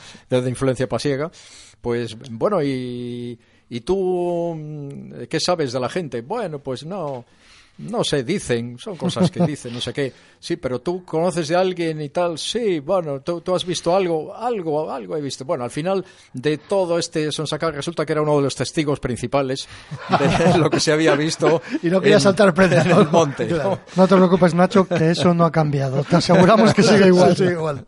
Y no solo en, esa- en zonas de influencia pasiva, en, en muchos sitios. sí. Pero bueno, en, en aquel caso lo que veían todas aquellas personas, y este era uno de los testigos principales, pues cuando nos quedamos allí a esperar de noche y él nos dijo, mira, sí, ahora, ahora está saliendo por allí, ahora se ve, y tal, resulta que podía ser una persona encendiéndose un cigarrillo en el, en el monte, ¿no? O sea, que de luces extraordinarias y tal, en aquel caso no había nada. Es decir, lo, de lo que veía toda esa masa que iba y que decía que se veían luces en la montaña. Otra Pero- cosa diferente es lo que algunos testigos individuales nos contaron que les había pasado en el camino o tal, ¿no? Son cosas diferentes. Has comentado hace un minuto el tema de la prensa, que igual se había exagerado, pero también hemos estado hablando a micrófono cerrado que tú, después de los años, has revisado los artículos y, y la actitud y la postura de la prensa te pareció más o menos correcta, ¿no? Sí, ¿Te es verdad. Fíjate que nosotros nos quejábamos, pues, Julio era especialmente crítico con, con la prensa, bueno, toda la ufología Ah. de entonces era era crítica con el sensacionalismo que se daba siempre al, al tema ovni, ¿no? Nos lo tomábamos muy en serio y aquello que se convirtiera en la serpiente de verano, pues no gustaba nada, ¿no? Y, pero en este caso, a pesar de que hicimos una crítica a ciertos comentarios que se habían hecho, podemos mencionar alguno, ¿no? Sin embargo, releyendo ahora los artículos del diario Montañés, veo que no, no se hizo sensacionalismo, o sea, se contó lo que había pasado. En ningún momento se cita, por ejemplo, la palabra ovni. En una ocasión Nada. nada más, ¿no? Eh, en un titular, yo creo, que no sé si fue el diario. Sí, pero lo menciona diciendo, hay, se hacen toda serie de especulaciones, desde que Mm. fueran ovnis es. hasta que fueran eh, otros Mm. fenómenos naturales o no sé qué. Es decir, no se, no se hizo sensacionalismo con extraterrestres ni, ni tal, ¿no? A lo mejor los únicos extraterrestres éramos los, los del CIOBE que apreciamos por que igual fuisteis vosotros los que más vinculasteis este fenómeno. Nosotros Ah, vinculábamos sin aquello querer, o no, claro, porque eres, eres centro investigador de fenómenos como el de, de objetos volantes. Volantes extra- extraterrestres. Claro, y debéis investigar eso, pues quieras o no. pues, Hombre, es, es verdad que cuando la gente iba a la montaña a ver aquello, la asociación de, con, Mm. de aquellas luces con el ovni estaba clara, ¿no? Bueno, hay que contextualizarlo, hay que mirar la época. la época del era. 79 Claro. era la época más álgida del Eso fenómeno es. ovni que ha habido, ¿no? Nosotros, y es un tema muy interesante a debatir, sobre todo desde el punto de vista antropológico, que sabe muy bien Nacho, eh, eh, cómo nosotros, desde Nocan o desde Cantabria Oculta, este fenómeno de las llamadas luces de cañón, vamos a decirlo así, lo hemos visto desde otra perspectiva. Por supuesto, hemos desca- descartado cualquier fenómeno extraterrestre y ufológico desde un principio y lo hemos vinculado más a una historia de tradición oral brujeril porque hemos encontrado testimonios y cosas que en un principio, si no controlas muy bien el tema de la tradición oral, pues no lo encuentras vinculación o tal. Pero está claro que lo que vieron tiene más que ver con otras historias que vienen de todas las culturas del mundo de la tradición oral, como estas pequeñas luces, llamadas luces populares hoy en día, están vinculadas a almas de difuntos, a brujas que salen con esta pinta o a otros fenómenos de la tradición oral sin que, sin que nosotros decir que esto sea así, obviamente. Entonces, este era uno de los posibles tratamientos, el ufológico. Y además os tocó la época tal. Pero ahora, con la- visto desde la perspectiva del tiempo, Claro. encontrando testimonios nuevos, se le puede dar otro enfoque también. Sí, ah, pero, claro, pero ocurre una cosa, digamos que la, la ufología seria que practicaba, a pesar de su, su nombre aparentemente tampoco Mm. tan, tan eh, determinista como era Centro Investigador de Objetos Volantes Extraterrestres, digamos que ya a estas alturas de la película ya no estabais por ese por esa vinculación directa del fenómeno ovni con el Hombre, fenómeno no, nosotros en nuestro artículo en ningún momento Claro. decimos que sean ovnis, de hecho no serían no serían ovnis, serían ornis, porque sería más bien objeto rodante no identificado. En ningún momento se despega del suelo, aquellos son luces que ruedan más o Ah, menos sí, sí. por el por el suelo. Sí, levitan por encima un poco, ¿no? Sí, sí, que en algún caso eh, podía haber sido perfectamente una moto, por ejemplo, ¿no? Se ha mencionado que alguien hizo un fraude. Desde luego pudo haber mucho de broma detrás de todo esto. En el momento en que se Sí. Moviliza la gente para ver algo en el monte, alguien con una moto, con una Sí, linterna o eso con algo tenemos así, testimonios que le tomó el pelo a la gente. Eso Pero- ha podido pasar Pero eso no, no le quita veracidad a, a otros testimonios concretos. es. Porque esto, Mm. los humanos somos así. O sea, ocurre un fenómeno extraño y vamos detrás a hacer la gracieta, pero eso no invalida lo que hay anterior. Para mucha gente sí, ah, bueno, eran unos con la moto. Pero claro, ya sé que lo hemos traído al programa más veces, pero no me importa repetirlo sobre todo porque es breve. Ese testimonio en, en el otro, en otra punta del valle de aquel hombre que se encontró en el monte una luz igual que esta que ve Juanito, en el- en el- casi rodando en el suelo, y le dio una patada y aparecieron más luces iguales Alrededor. alrededor. Para ese hombre, ¿eso qué era? Una bruja. Una bruja. No, que lo que iba a decir es que eh, el grupo de, de CIOBE, Ah, digamos que como todos esos, o muchos de los grupos, muchos de los ufólogos actuales intentan buscar una explicación al fenómeno. Intentan buscar un origen concreto al fenómeno. El hecho de decir que, o la interpretación, digamos, desde el punto de vista eh, antropológico o etnográfico de, de que eran brujas, efectivamente no explica el fenómeno en sí de las luces. digamos que da una interpretación distinta, pero no, no, no explica el fenómeno de las luces. realmente. No, pero yo lo que iba, perdona, yo lo que iba es que eh, recoger testimonios en los que se descarta completamente que son graciosos con la moto. Ah, no, claro, no, sí, sí, no, Voy- por voy- supuesto, sí, por no, yo, lo voy- pongo como no, yo ejemplo. estaba, yo estaba con, la, con el tema anterior, estaba Sí. con el tema anterior.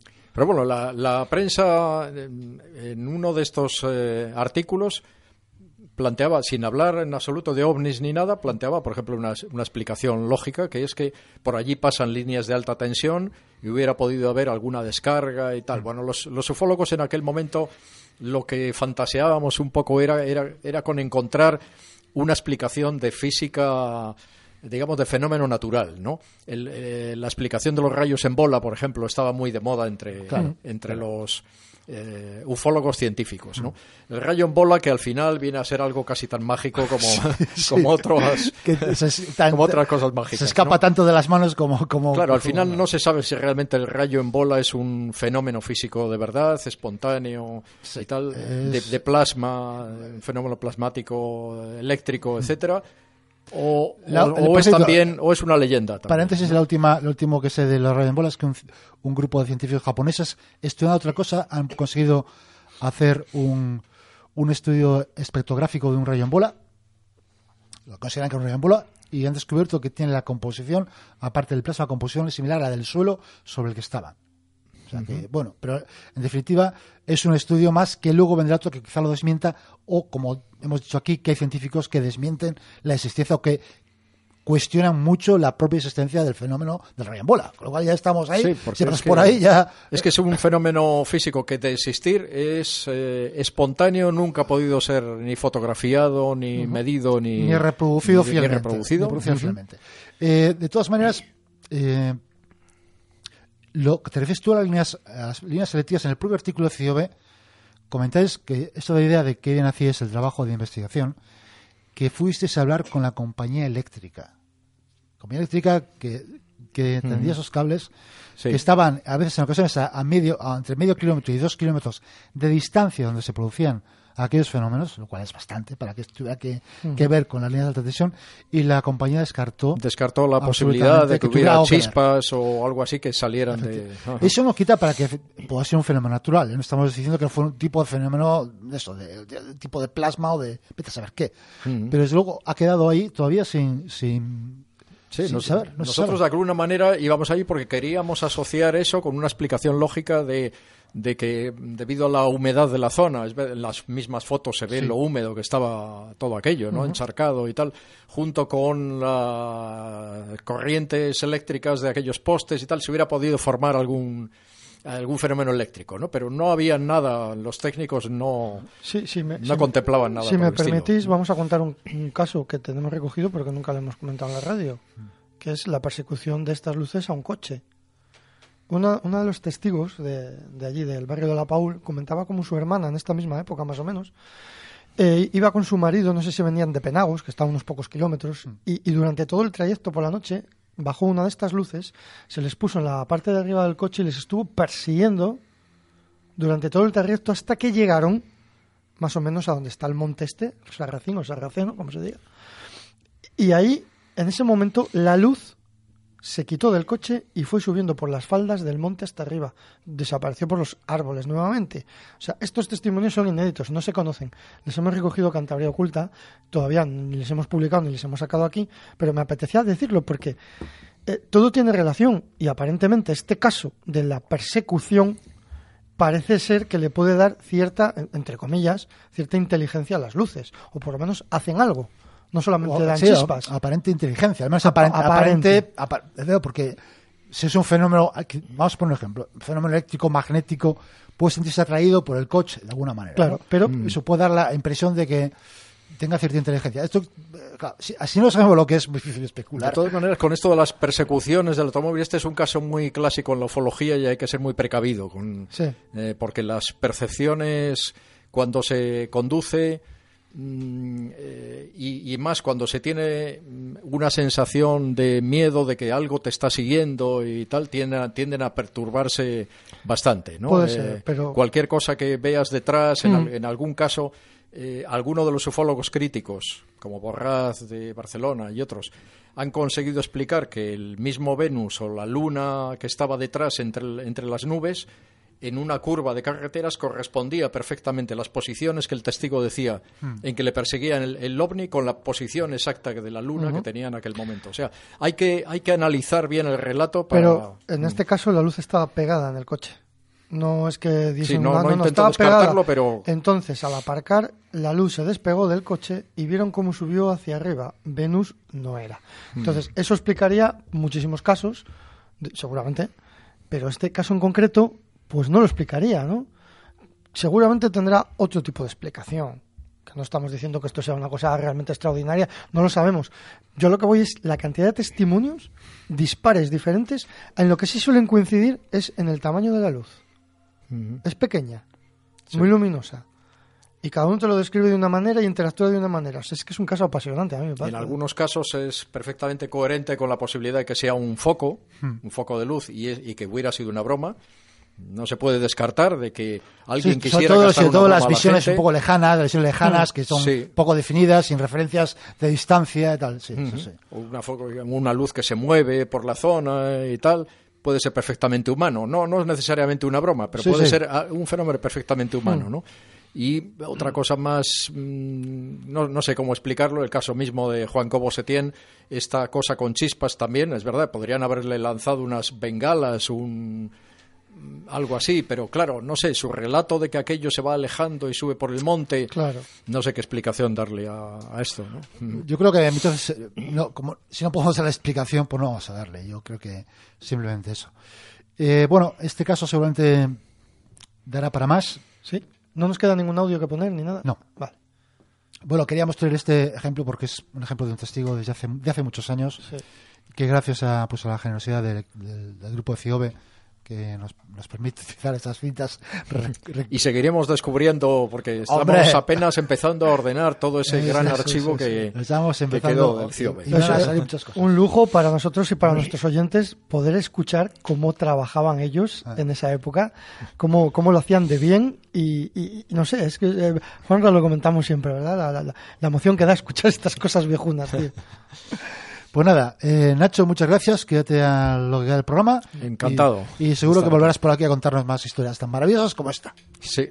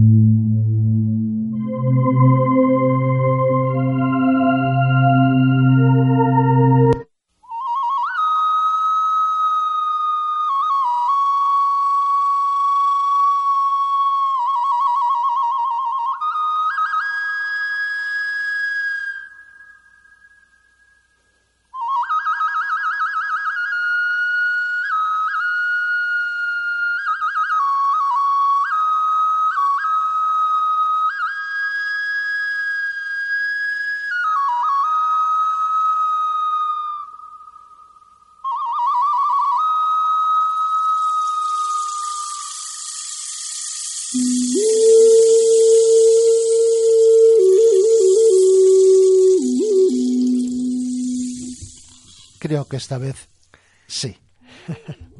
Creo que esta vez vamos a hablar de la crónica de Acacor. La crónica de una ciudad perdida. ¿Cómo nos gustan las ciudades perdidas? ¿Verdad, baby? Queda pendiente un programa o varios de este tema. Vamos a hacerles, vamos a hacerles porque hay, hay verdaderas ciudades perdidas se están descubri- descubriendo, no voy a decir constantemente, pero gracias a mediciones de satélite, que es ahora es mucho, hay muchas facilidades para, para hacer esto y se están descubriendo. Pero esta es quizá de las digamos, de las primeras de la época histórica de, de eso que era, que ahora se llama antiguos astronautas, de, lo- de- de las ciudades, de, de los trabajos de Eric von Daniken. ¿Por qué vamos a comenzar hablando más de Eric von Daniken? Eh, nuestro más eh, querido de todos los charlatanes, entre comillas. Que por ahí sigue dando guerra el Sí, tío. sigue dando guerra porque es muy bueno. Es muy bueno lo que hace. Pues sí, en 1973, eh, Eric von Daniken, eh, ya súper famoso, en un libro que, Baby, estoy convencido que tú tienes, Nacho también lo tienes, yo lo tengo, y Juan- hasta Juanra creo que lo tiene, eh, El oro de los dioses. Mítico. Mira, Mítico. Está, está Juan aquí enseñándole. Lo tenemos en la. Batcueva. Le tenemos en la Batcueva, como no, cómo no podía ser. Pues hablaba de, un de, de la existencia, de- decía que había encontrado un gigantesco sistema de túneles subterráneos en América del Sur. Eh, claro, una afirmación impactante. Un sistema de túneles por debajo de América del Sur. Una afirma- afirmación impactante, pero que hasta cierto punto le restaría o empezaría a restarle credibilidad. Porque un poco von Daniken ha ido como ha ido como perdiendo credibilidad con el tiempo. Aunque para muchos la sigue teniendo.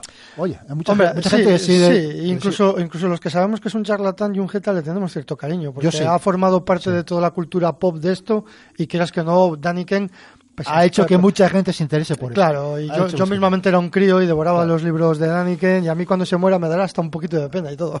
Pues ¿por qué? Porque la principal fuente que había dicho que existía ese sistema de túneles luego dijo que, que nunca había dicho nada parecido. O sea, que digamos Hmm. que era un poco fruto de la imaginación de, de Eric von Daniken.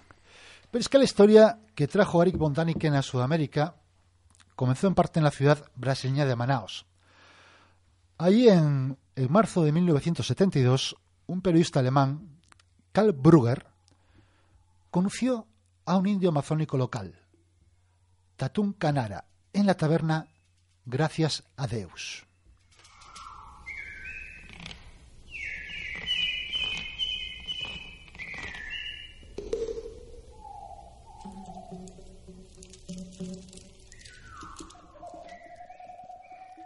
La reunión daría como resultado el libro, el libro de Karl Brugger, La crónica de Akakor, Un libro clásico también dentro También. de todas estas historias. ¿Qué es lo que nos trae aquí? Sí.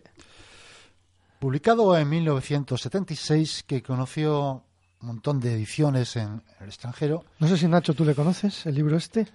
Te suena, pero la historia te suena. Me suena, nunca me, me ocupé de, Sí, eso está de mal. investigar sobre ello porque, bueno, eso que decíais de Daniken es que desde, desde el principio nunca nos creímos ninguna de las historias de Daniken, entonces para nosotros todo aquello que, que los italianos llamaban clipeología o aquí se llamaba astroarqueología, o tal, para nosotros palabra, era un sí. capítulo fuera de, de- de nuestro trabajo. Jo, qué antipático soy, soy.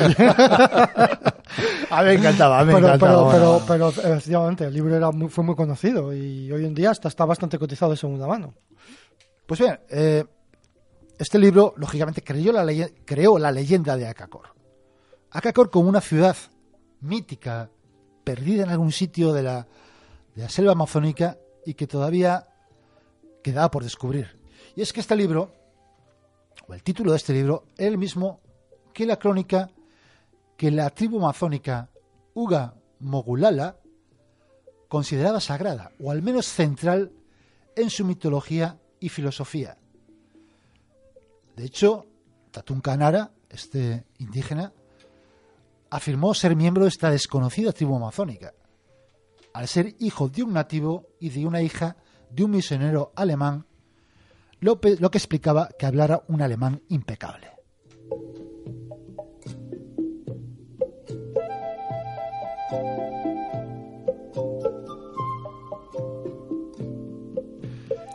El hecho de que una tribu amazónica tuviera una crónica escrita ya era de por sí muy notable, no cabe duda. Porque todo el mundo pensaba que ninguna tribu amazónica ha tenido un idioma escrito. Pero no solo quedó en las revelaciones de, de Karl Brugger y de su libro. El segundo bombazo que dio fue que Tatún Canara, este indígena, dijo que el año cero de esta crónica de su tribu era el año 10.481 antes de Cristo, muy fuera, lógicamente, de las fechas arqueológicamente aceptadas para la ocupación humana del Amazonas.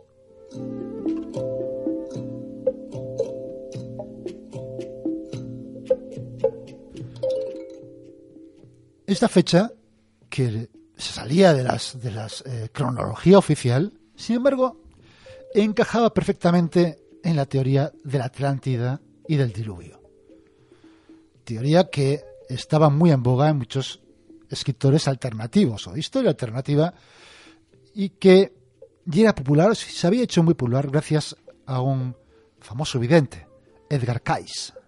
Imagino que todos habréis, o muchos habréis oído hablar de él, porque apareció, aparecía en, en- aquí y allá, era, era la salsa de todas las, el, picante de todas las salsas. Pero había otra tercero, otro tercer bombazo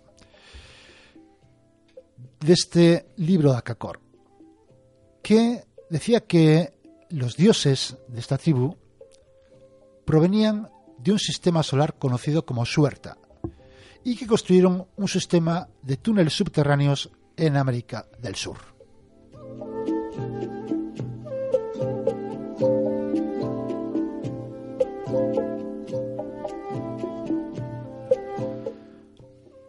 Si cada una de esas afirmaciones por sí sola ya era bastante potente, todas juntas eran la leche. Eran tanto que, lógicamente, llegaron a oídos de Jerry von y se tuvo que desplazar allí para verlo in situ. Estas informaciones eh, que había hecho Tatún Canara, digamos que requerían para su corroboración de un explorador. Pero de un explorador que seguramente ni el mismo Indiana Jones hubiera sido capaz, estaría, hubiera estado a la altura. Eh, a favor de eso sería que cualquier explorador que, siguiendo los pasos o las pistas que daba Canara descubriera cualquiera de estas ciudades subterráneas o, ciudades por encima del, del suelo, escondidas en la selva amazónica, se haría, eh, haría un nombre, haría un nombre en la historia.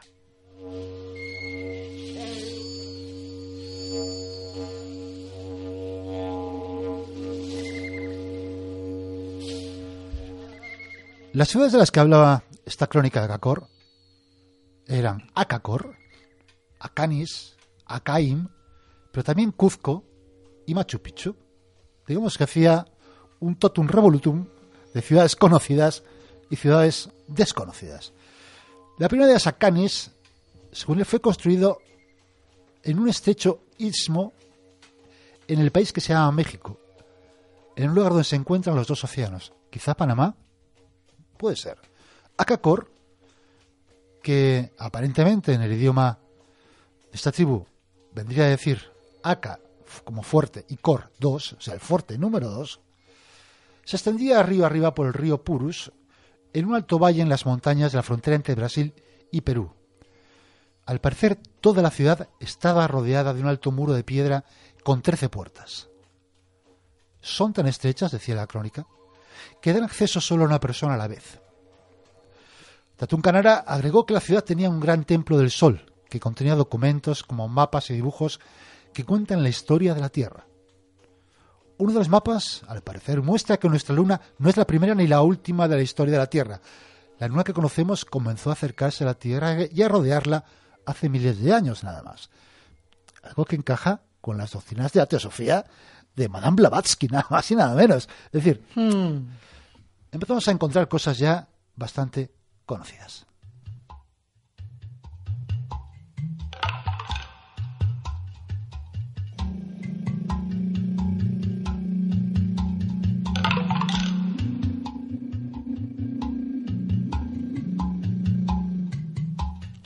La tercera fortaleza Caquín, que estaba construida, como decíamos, en las fronteras de Brasil y Venezuela, se unía a, la, a Cuzco y Machu Picchu, que eran ya conocidos, eh, aunque, lógicamente, la historia de esta última, Machu Picchu, según la arqueología oficial, no se extiende más allá de mil años, de manera que es difícil eh, colocar allí ningún supuesto dios astronauta proveniente del sistema solar Suerta de los que te puedas imaginar.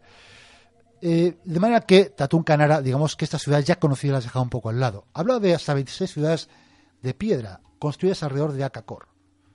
incluidas Umbaya y Paititi en Bolivia, Emin, Cadira en Venezuela, así una pila de ellas.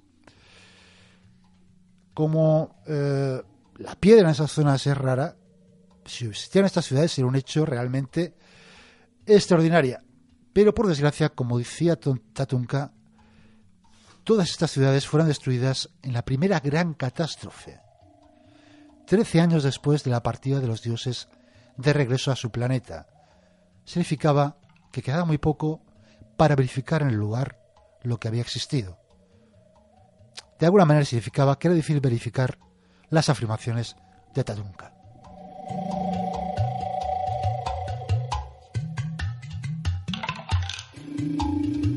Llegado a este punto, eh, antes de escribir el libro, Brugger se planteó de, a ver, Tatunka dice la verdad, es un estafador, y decidió investigar y ver hasta dónde podía llegar. De manera que hicieron una expedición juntos, en busca de esta ciudad, Yakakim, partiendo el 25 de septiembre, de septiembre de 1972 en un viaje que duraría seis semanas. Eh, Akakim no fue descubierto, eh, lo podéis imaginar. Este podemos decir que es el primer acto de este, de este, de este drama comedia, de alguna manera. No obstante, a pesar de no haber encontrado nada, en 1976 76, Karl Brugger publica las crónicas de Akakor. El mensaje, uno de los mensajes centrales de la obra, la existencia de esos túneles que todavía existirían hoy y serían utilizados por indios, fue de nuevo utilizados por Eric von Daniken, eh, que viajó en 1977 a Manaus con la esperanza de encontrar esos túneles que eh, Tatun Canara nunca pudo enseñar.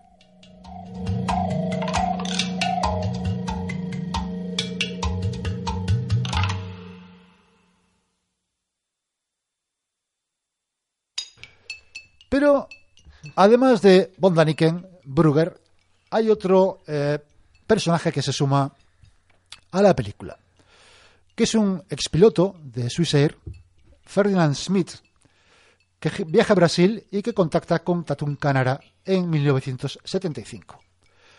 Pues eh, estos dos personajes, Smith y Tatun Canara, entre 1977 y 78 hacen varios intentos de encontrar Anakin en las selvas amazónicas. Además, en el 78 se une un arqueólogo brasileño, Roldao Pires Brandao, y eh, digamos que la presencia de este arqueólogo fue también la razón por la que tuvieron que abandonar esta misión, porque aparentemente eh, este arqueólogo se pegó un tiro en un brazo por razones desconocidas. Eh, pero a pesar de ello, de esta este con, continuo eh, sucesión de hechos extraños, consiguió este arqueólogo que las autoridades brasileñas se interesaran lo suficiente para organizar una expedición formal que partió finalmente con seis hombres.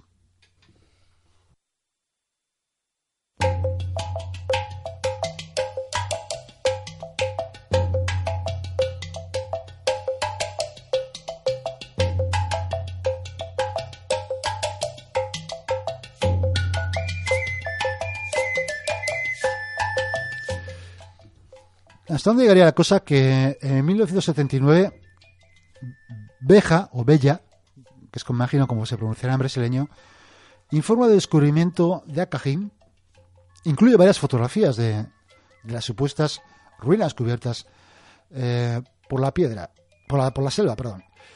De hecho, en ese mismo año, eh, Smith y Tatunka eh, afirman haber encontrado esta ciudad perdida. Declara que son, está compuesta de tres pirámides eh, y aunque las habían visto y habían visi- visitado el sitio en sí, Smith, este expiloto de Swissair, dice haber perdido las cámaras con las que ha hecho fotos y todos los negativos. Qué mala suerte, ¿verdad?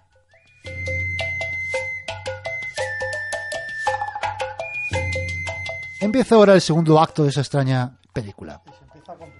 Se, se empieza a complicar. Se empieza a complicar, Sí. porque a partir de ahora empiezan a pasar cosas que casi son más interesantes que la propia ciudad que buscan. ¿Por qué? Porque la historia de Tatún Canara se junta con la historia de Juan Moritz, el hombre que había llevado a Von Daniken a ver los túneles subterráneos de Ecuador. Porque Tatunka afirma que conoció a este hombre, a Moritz, cuando estuvieron en Venezuela en 1967. De manera que ambas historias que cuentan la existencia de túneles subterráneos se pueden unir, con lo cual parece que da más credibilidad a todo ello. Sin embargo, sigue sin existir una prueba concreta de que esos túneles existan de verdad, tanto por parte de Tatunka como por parte de Moritz.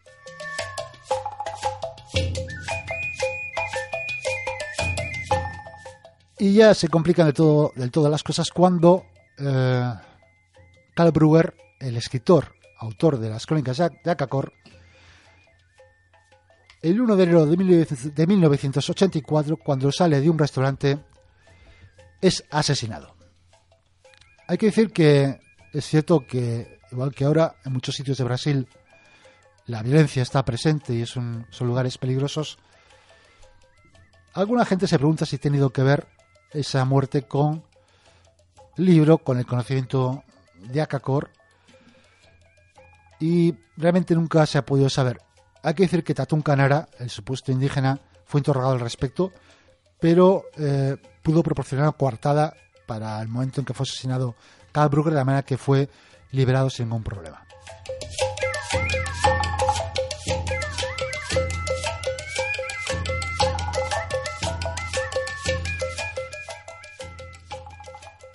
El tercer acto comienza porque en la década de los 70 ya el Amazonas empieza a ser una ciudad, una parte más conocida o más abierta del mundo. Eh, zonas donde Brugger había tenido dificultades para llegar empiezan a ser- menos difíciles de acceder y sin embargo Akakor, Akajin, todas estas ciudades siguen sin ser descubiertas.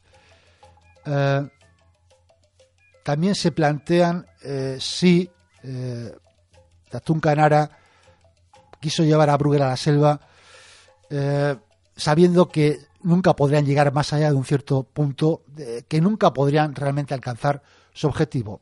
Pero es que además Tatún Canara no solo llevó a Brugger a la selva, llevó a otras eh, personas cautivadas por esta historia, por esta leyenda de Akakor.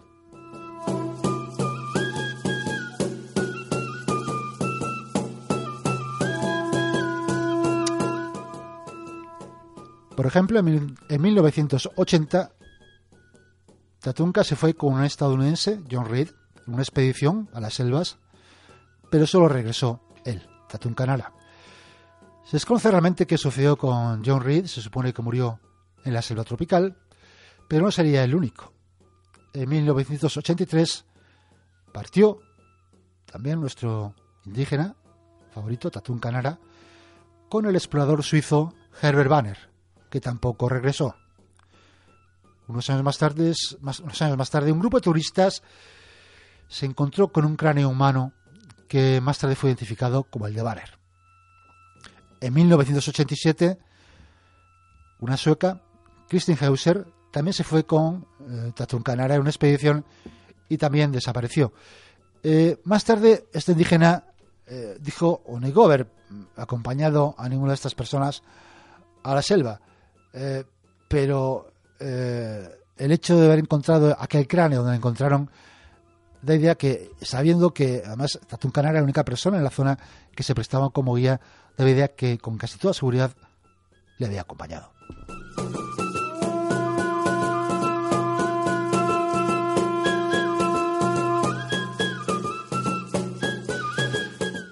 Pero lo, quizá lo que se conoce menos es el acto final, que es que eh, toda la historia de Akakor resultó ser un tremendo fraude. Todo se desveló cuando se descubre que Tatún Canara se llamaba en realidad Gunther Hauck, un expatriado alemán. El descubrimiento fue realizado por un aventurero alemán, Rüdiger Neber, y el director de cine Wolfgang Brog. Brog enseñó a Tatunka, eh, engañó a Tatunka para llevarlo a una expedición durante la cual su historia comenzó a, desmoronarse. Se supo que había sido, había, había sido un ciudadano alemán que, había, alemán que había abandonado Alemania en 1967, lo que explicaba por qué hablaba un alemán perfecto, pero no sabía portugués. es que es así, de, es extraña la, la cosa así, ¿no? Claro, es un tío que vive en, en Brasil, no sabe portugués, pero habla perfectamente alemán. parece que salió de Alemania intentando escapar de la cárcel, debido a la falta de pago de pensiones alimenticias a su mujer, eh, de la que se había divorciado en 1966. Su mujer efectivamente ha confirmado que eh, Tatun Canara es Gunther Hauck, por las fotos de- de- del libro de Brugger. Hay procedimientos judiciales anteriores a 1968 que mencionan que Hauck, además, ya en aquella época, utilizaba un apodo muy similar, Tatun Genare. Es decir, que ya entonces ya tiene una cierta fijación por este tipo eh, de cosas.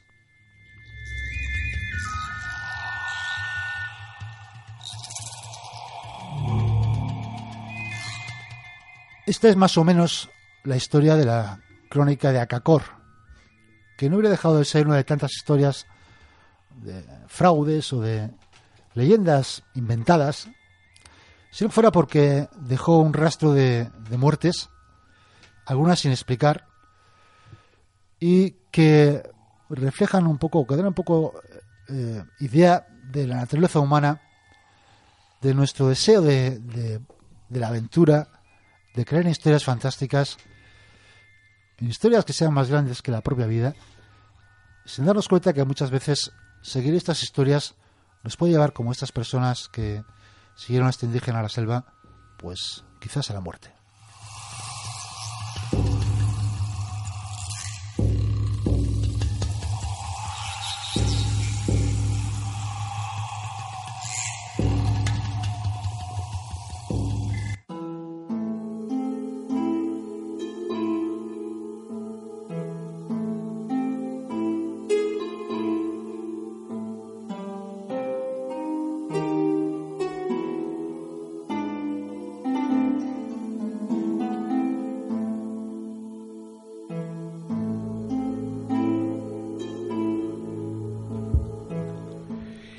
Nos acercamos al final ya de este 150 del programa 150 de Cantabria Culta. Y nada, vamos a leer los comentarios que nos habéis dejado en, la plataforma de iVoox. Recordaros que un comentario, un me gusta, nos da mucha visibilidad y hace que este programa llegue a, a mucha más gente. Y nada, baby, empezamos por el, por el primer comentario. Sí, del último programa. Que ya, pero bueno, me fijo que en anteriores programas la gente sigue comentando, pero claro, por cuestión de tiempo solo vamos a comentar Mm. los, de, los del último, ¿vale? Conchi Agra, creo, dice, la descripción del hada, porque en el anterior programa hablamos de, Sí. de una supuesta hada que fue avistada en Guriezo, dice, me recordó mucho a las hadas que aparecen en la película El laberinto del fauno. Bueno, en cierta medida, la verdad es que El laberinto del fauno, una excepcional película, me encanta, em, fantasean un poco con, con- con el tema insecto, que puede ser un hada también, ¿no? Es curioso. Pues sí, mira, a mí también me lo recordó cuando hablamos de ello. El siguiente testimonio, que es un poco más largo, nuestra amiga Puri Luki desde, desde Luque, perdón, desde Galicia, que hacía Bien, mucho Puri, que- hace mucho que no sabemos nada de ella. Dice, hola, feliz año nuevo a todos. ¿Qué tal? ¿Cómo se presenta el nuevo año? Muchísimas gracias por da- acordaros de mí.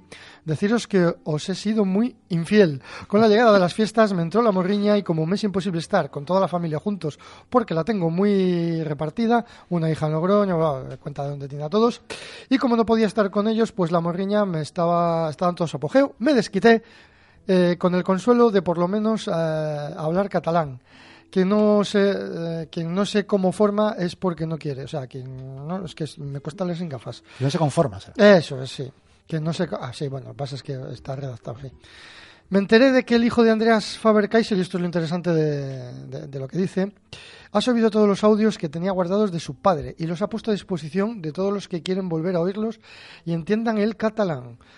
Porque por desgracia están todos eh, grabados en catalán. Bueno, por desgracia para los que no sabemos catalán, claro.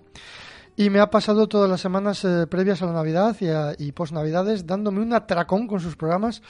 Qué buen profesional y mejor persona era. Una lástima que nos dejara tan pronto. De hecho, nunca se le ha, echado, se le ha hecho un homenaje como, como Dios, bueno, como Dios manda, me imagino, a este magnífico, periodista. Esta ha sido mi infidelidad, pone entre comillas. Ahora, poco a poco me voy poniendo al día oyendo nuestros vuestros programas. Madre mía, qué horror de tradiciones que tenéis por ahí. De buen seguro que los niños estarán deseando que las navidades pasaran cuando más deprisa mejor.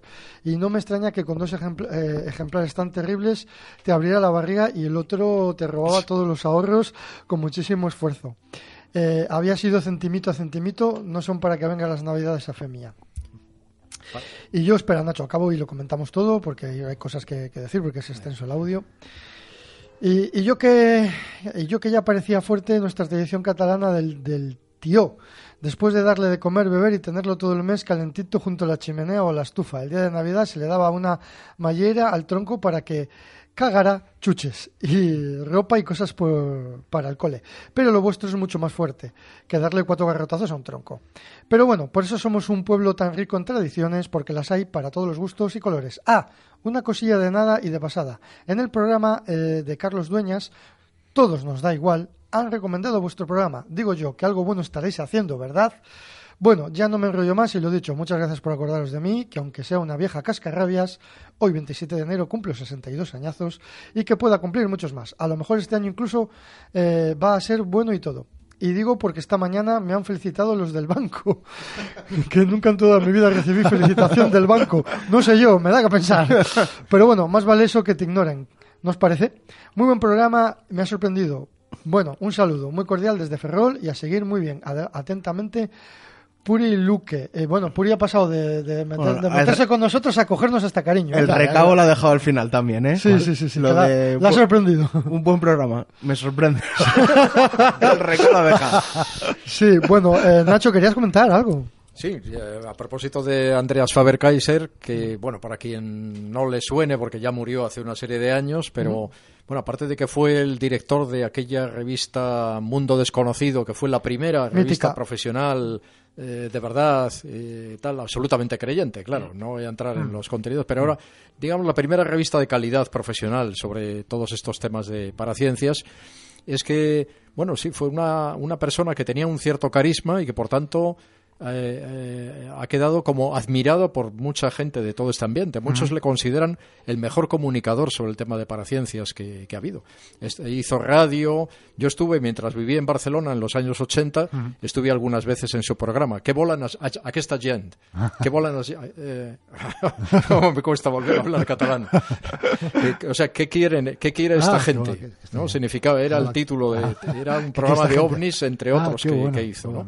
Y está muy bien que esté todo ahí accesible, porque yo que soy un amante de la historia de la ufología, pues eh, Mira, buena ahí, noticia. ahí lo Ahí tenemos. tienes ahí- Ah, por cierto, estuvo en Santander en alguna charla, ¿eh? aquí Ajá. le tuvimos en, en los años 80. Pues alguna cinta estará entonces grabado. Sí, sí, Yo creo que sí, fíjate, me suena, sus- me suena Porque Me charlas suena. también tengo en cinta por casa. Vale. Bueno, también les damos las gracias a Carlos Dueñas de Todo Nos Da Igual por Sí, recomendar nuestro claro. programa en el, en el suyo. Eh, bueno, y, y damos gracias a Puri porque nos hay mucha gente que quizá no se ha enterado de que se ha colgado todo este material, aunque esté en catalán, sobre los archivos que ha colo- colo- colocado el hijo en, en- en- me imagino que estén en Ivos, no lo sé, de Andreas Faber-Kaisel, mm, ir a por ellos porque seguro que merece la pena escucharlo. Nuestro buen amigo Manuel Prado de Serdio dice, hey, Cantabria Oculta, ¿qué tal? Yo aquí limpiando el humilladero de Caviedes, el pueblo de las anjanas ciclópeas, mientras escucho este programilla, Canelita en rama, ¿eh? Y dice después, a mí me ocurrió algo similar a lo del hada, pero al revés. Yo tenía una tía, ahora está muerta, que tenía cara de insecto y cuerpo similar al de una persona. Qué retranca tienes, jodido por el culo. Tenemos que ir a verle, por cierto, ¿eh? Sí, sí, además, eh, pronto. Sí, que tenemos algo para ti. Eso. Adelfa Jiménez, que ya nos ha escrito otras veces, dice: Hola, yo me encontré una mantis verde, grande como mi mano, en Higollo de Camargo, y no me dio tiempo de besar a quien estaba a mi lado. Ahí lo dejo, besos. Claro, es que el testimonio de, de esta mujer que, que comentaba que vio un hada ahí en Guriezo, pues eh, mucha gente nos vino a la cabeza que podía ser una mantis religiosa, si no las conoces bien, y además, claro, yo las he visto muy grandes, porque ella describe que la hada tenía el tamaño del palmo, del- de la, La palma, palma de la mano. Claro, lo que pasa es que ella describe que tenía cara de persona. Bueno, las mantis, bueno, tienen cara de alien, ¿no? Pero- Sí, cara de alien, más que nada, de- de- de Pero- marciano. Pero bueno, la gente le ha venido a la cabeza, ¿no? Sí, que sí, podía ser esto. Bueno, nuestra querida Ana Isabel Mateos nos vuelve a escribir y dice, muy buenas y muy bueno. Os escucho, os escucho, aunque no me da la vida para ir al día. Pero no os pierdo de vista. Desde aquellas fotos victorianas de eh, supuestas hadas, montaje total, pero entonces fliparon, lógicamente, ya tenemos la imagen de las mismas muy condicionada, americanizada. Pero de, de ahí a una mantis nos vamos a quedar con la duda, cachis. Eh, la historia de Ignacia no es única, si bien es una pena para que, no la sepamos completa. Se refiere a la, a la mujer que se hizo pasar por hombre en la Armada Española, la castreña. Por esto es una historia que ha gustado bastante. Eh, hace no mucho volví a escuchar la historia de la monja Alférez, que es de auténtica película, con duelo contra su hermano, incluido por una mujer. Si mal no recuerdo, eh, la contaba Marta San Mamet y lo hacía fenomenal. Mujeres disfrazadas de hombre hay muchas en la historia y casi siempre con vidas apasionantes o al menos diferentes a lo que habían tenido que vivir según su sexo. Y con respecto al libro, pues aunque no, no es lo- al libro que le ha tocado las Anjanas, Sí. Eh, pues aunque nos lo regaléis a todos, a mí me hace mucha ilusión que me haya tocado el, el sorteo. Efectivamente ya lo tengo, pero le va a hacer mucha ilusión a otra persona, así que perfecto. Ah, y a mí, te- me ha- a mí también me ha encantado Marina. Ya podían ser vuestros programas de tres o seis horas, como los de Santiago Vázquez. Dice, no, nunca he escuchado uno completo, ni el más cortito, dice.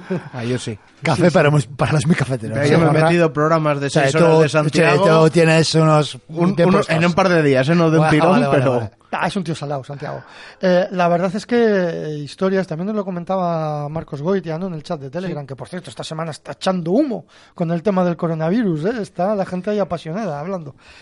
Eh, en la tradición oral, en las canciones tradicionales y demás, siempre hay historias de estas de, de mujeres travestidas a hombres que se hacen pasar por hombres y tienen muchas aventuras. Lo que pasa que el caso que trajo aquí Toño, rescatado por Casado Soto, es un caso real y documentado. O sea que, ojo, que estas cosas pasaban, pasaban de verdad. Seguimos con el comentario de John D. desde Canadá. Nos dice, ¡Yujú! He pillado, jaja, qué bueno. Bueno, es que le ha tocado también a él uno de los libros. Pues muchas gracias, chicos. Qué alegría. Ya que me lo tenéis que enviar, mandadme una camiseta. si quieres quieres una lata de anchoa, se la pedimos a Revilla también dentro de poco. Eh, ya que me lo tenéis que ma- mandarme una camiseta, decirme cómo pagarla y otra para Madrid. Bueno, esto lo hablamos en privado, ¿vale? El tema del hada es complicado porque dice que fue algo muy rápido. No sé, tengo mis dudas. El caso de Joaquina la, la Brunete, al no tener final, bueno, sí, la, la grumetilla, ¿no? Ha, ha dejado en coitus interruptus, como Sí. nos pasó a todos, le pasó a Juanra, que ya lo dijo, no me vuelvas a tener un caso de... Ya habría puesto un final, Toño. la- Yo sé. Bueno, se está gestando por ahí algo. Sí, ya, ya, ya. Ya, ya iremos. Bueno, eh, eh, y el caso de la abducción, que lo trajo también Toño, os diré que aunque la máquina del detector de mentiras no es infalible, pero eran cuatro. Y si todos la pasaron, pues algo seguro que pasó. Muchas veces al contar estas cosas no te las cree nadie. Marina Pedraz dice, muy bien dicho. Marina, no sabemos a qué te refieres, porque como tú vas escuchando el programa y las vas soltando, especifica un poco mejor. Te queremos mucho, pero especificas. Estas cosas nos dejan claro que las personas del pasado sentían y vivían como nosotros. Se rompe esta, esta distorsión temporal que nos lleva a pensar que nuestros antepasados eran entes anodinos sin vidas plenas e individuales. Y luego sigue diciendo, se ríe y dice, vuelvo cuando queráis, gracias a los oyentes, qué amables. Bueno, pues es que la has caído bien, Marina, hija mía. Eh, Betting Clown, me suena este chico. Pablete, programa cojonudo, de sobresaliente. Bueno, bueno.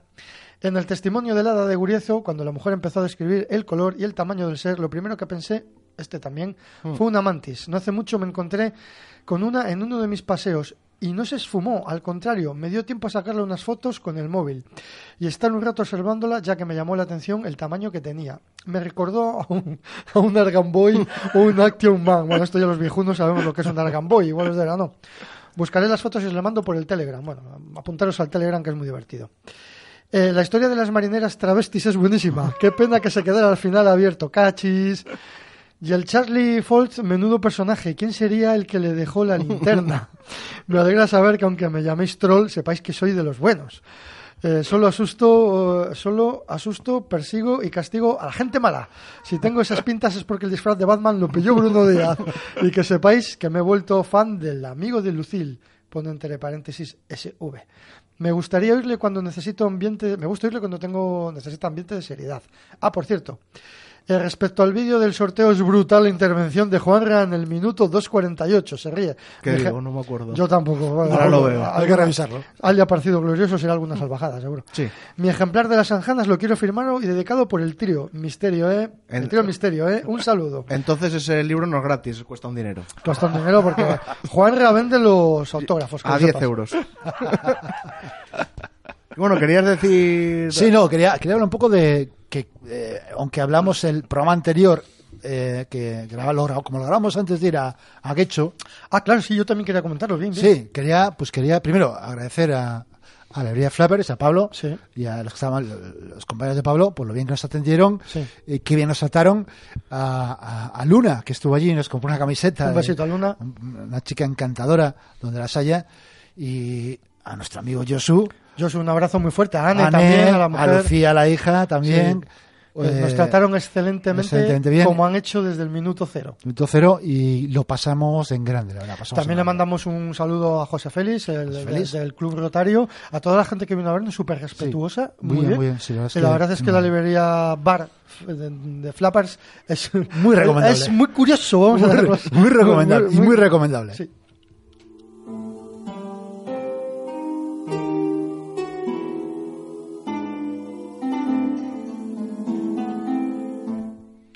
Bueno, yo quería decir que antes de acabar, que es el programa 150, que lo hemos pasado muy bien, que ha sido un- un- una gozada que estés con nosotros, Nacho. Yo encantado de Pues, acompañaros. y, y daros las gracias por estos cinco años que lo hemos pasado teta, lo que nos queda lo seguiremos pasando bien, que ha sido una experiencia interesante, que hemos conocido mucha gente, como la que acaba de decir Toño en Guecho, pero cono- hemos conocido a cientos de personas, amigos, amigas, gente que nos ha contado sus testimonios, gente que te lo cuenta pero no lo puedes poner en la radio, eh, muchísimas amistades, eh, todo ha sido muy apasionante estos cinco años eh, y nos llevamos muy bien todavía. Es, Es curioso, Sí. y no, no nos tenemos casi apenas poquito asco, nos tenemos No nos un hemos poco, dado de pero, hostias todavía. pero no, y, y- y nada, bueno, pues yo agradecerles a ellos porque son los que los que llevan desde el principio en, el Cantabria Oculta que tuvieron la desgracia de conocerme y meterme y hacer, hacer el tiro misterio, como dicen por ahí. Y, y nada más, que esperemos que dentro de, de otro tiempo estaremos cele- celebrando los 300 programas y, y no sé, que sea tan emocionante como han sido estos 150.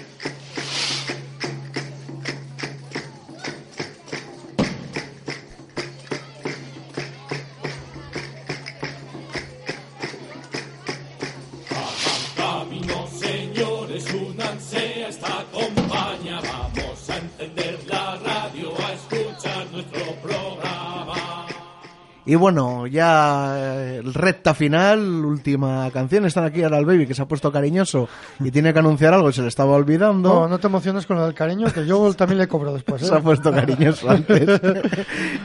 y nada, bueno, eh, vuestra gira World Tour, ¿no? Que, ¿Dónde es el siguiente parada? Bueno, mira, estamos el día 6, que me parece que es jueves, en San Felices de Buelna. Eh, a las 8, di- perdón, a las 6, a las 6 de la tarde en el Centro Cultural de San Felices de Buelna, que era el antiguo centro de los mayores. Allí vamos a estar en Nocán con nuestra querida amiga Esther Terán, dando una charla que habla de la viejanera de San Felices y vamos a contar cómo hemos hecho todo el proceso de, la- de- de encuestar en el pueblo, cómo hemos, hemos reproducido eh, la vestimenta, nos hemos vestido nosotros de ello y cómo ha acabado siendo un artículo de nuestro aguanaz. Y, y puede ser interesante porque va a ser una ponencia diferente y además van a estar allí gran parte de los, de los informantes que nos han contado todo. Puede ser una cosa interesante. No hay temor, tampoco miedo a lo que vamos a encontrar. Abrimos todas las puertas, preparados a investigar. Bueno, Nacho, ya sabes que esta es tu casa. Muchas Es- gracias. Esperemos verte por aquí más. Estamos seguros que sí, ¿verdad? Claro, el ufólogo de cabecera del programa. Ufólogo de urgencia. Muchas gracias, Nacho. Hasta la próxima. Encantado, gracias.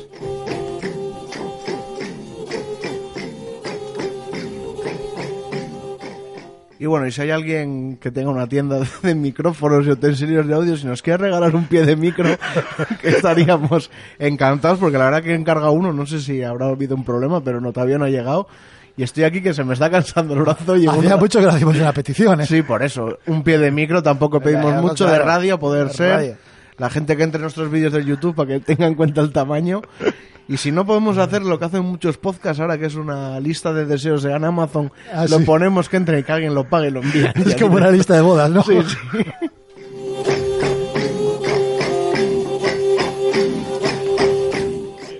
Dicen que el saber no ocupa lugar. Sapere aude. Atrévete a saber.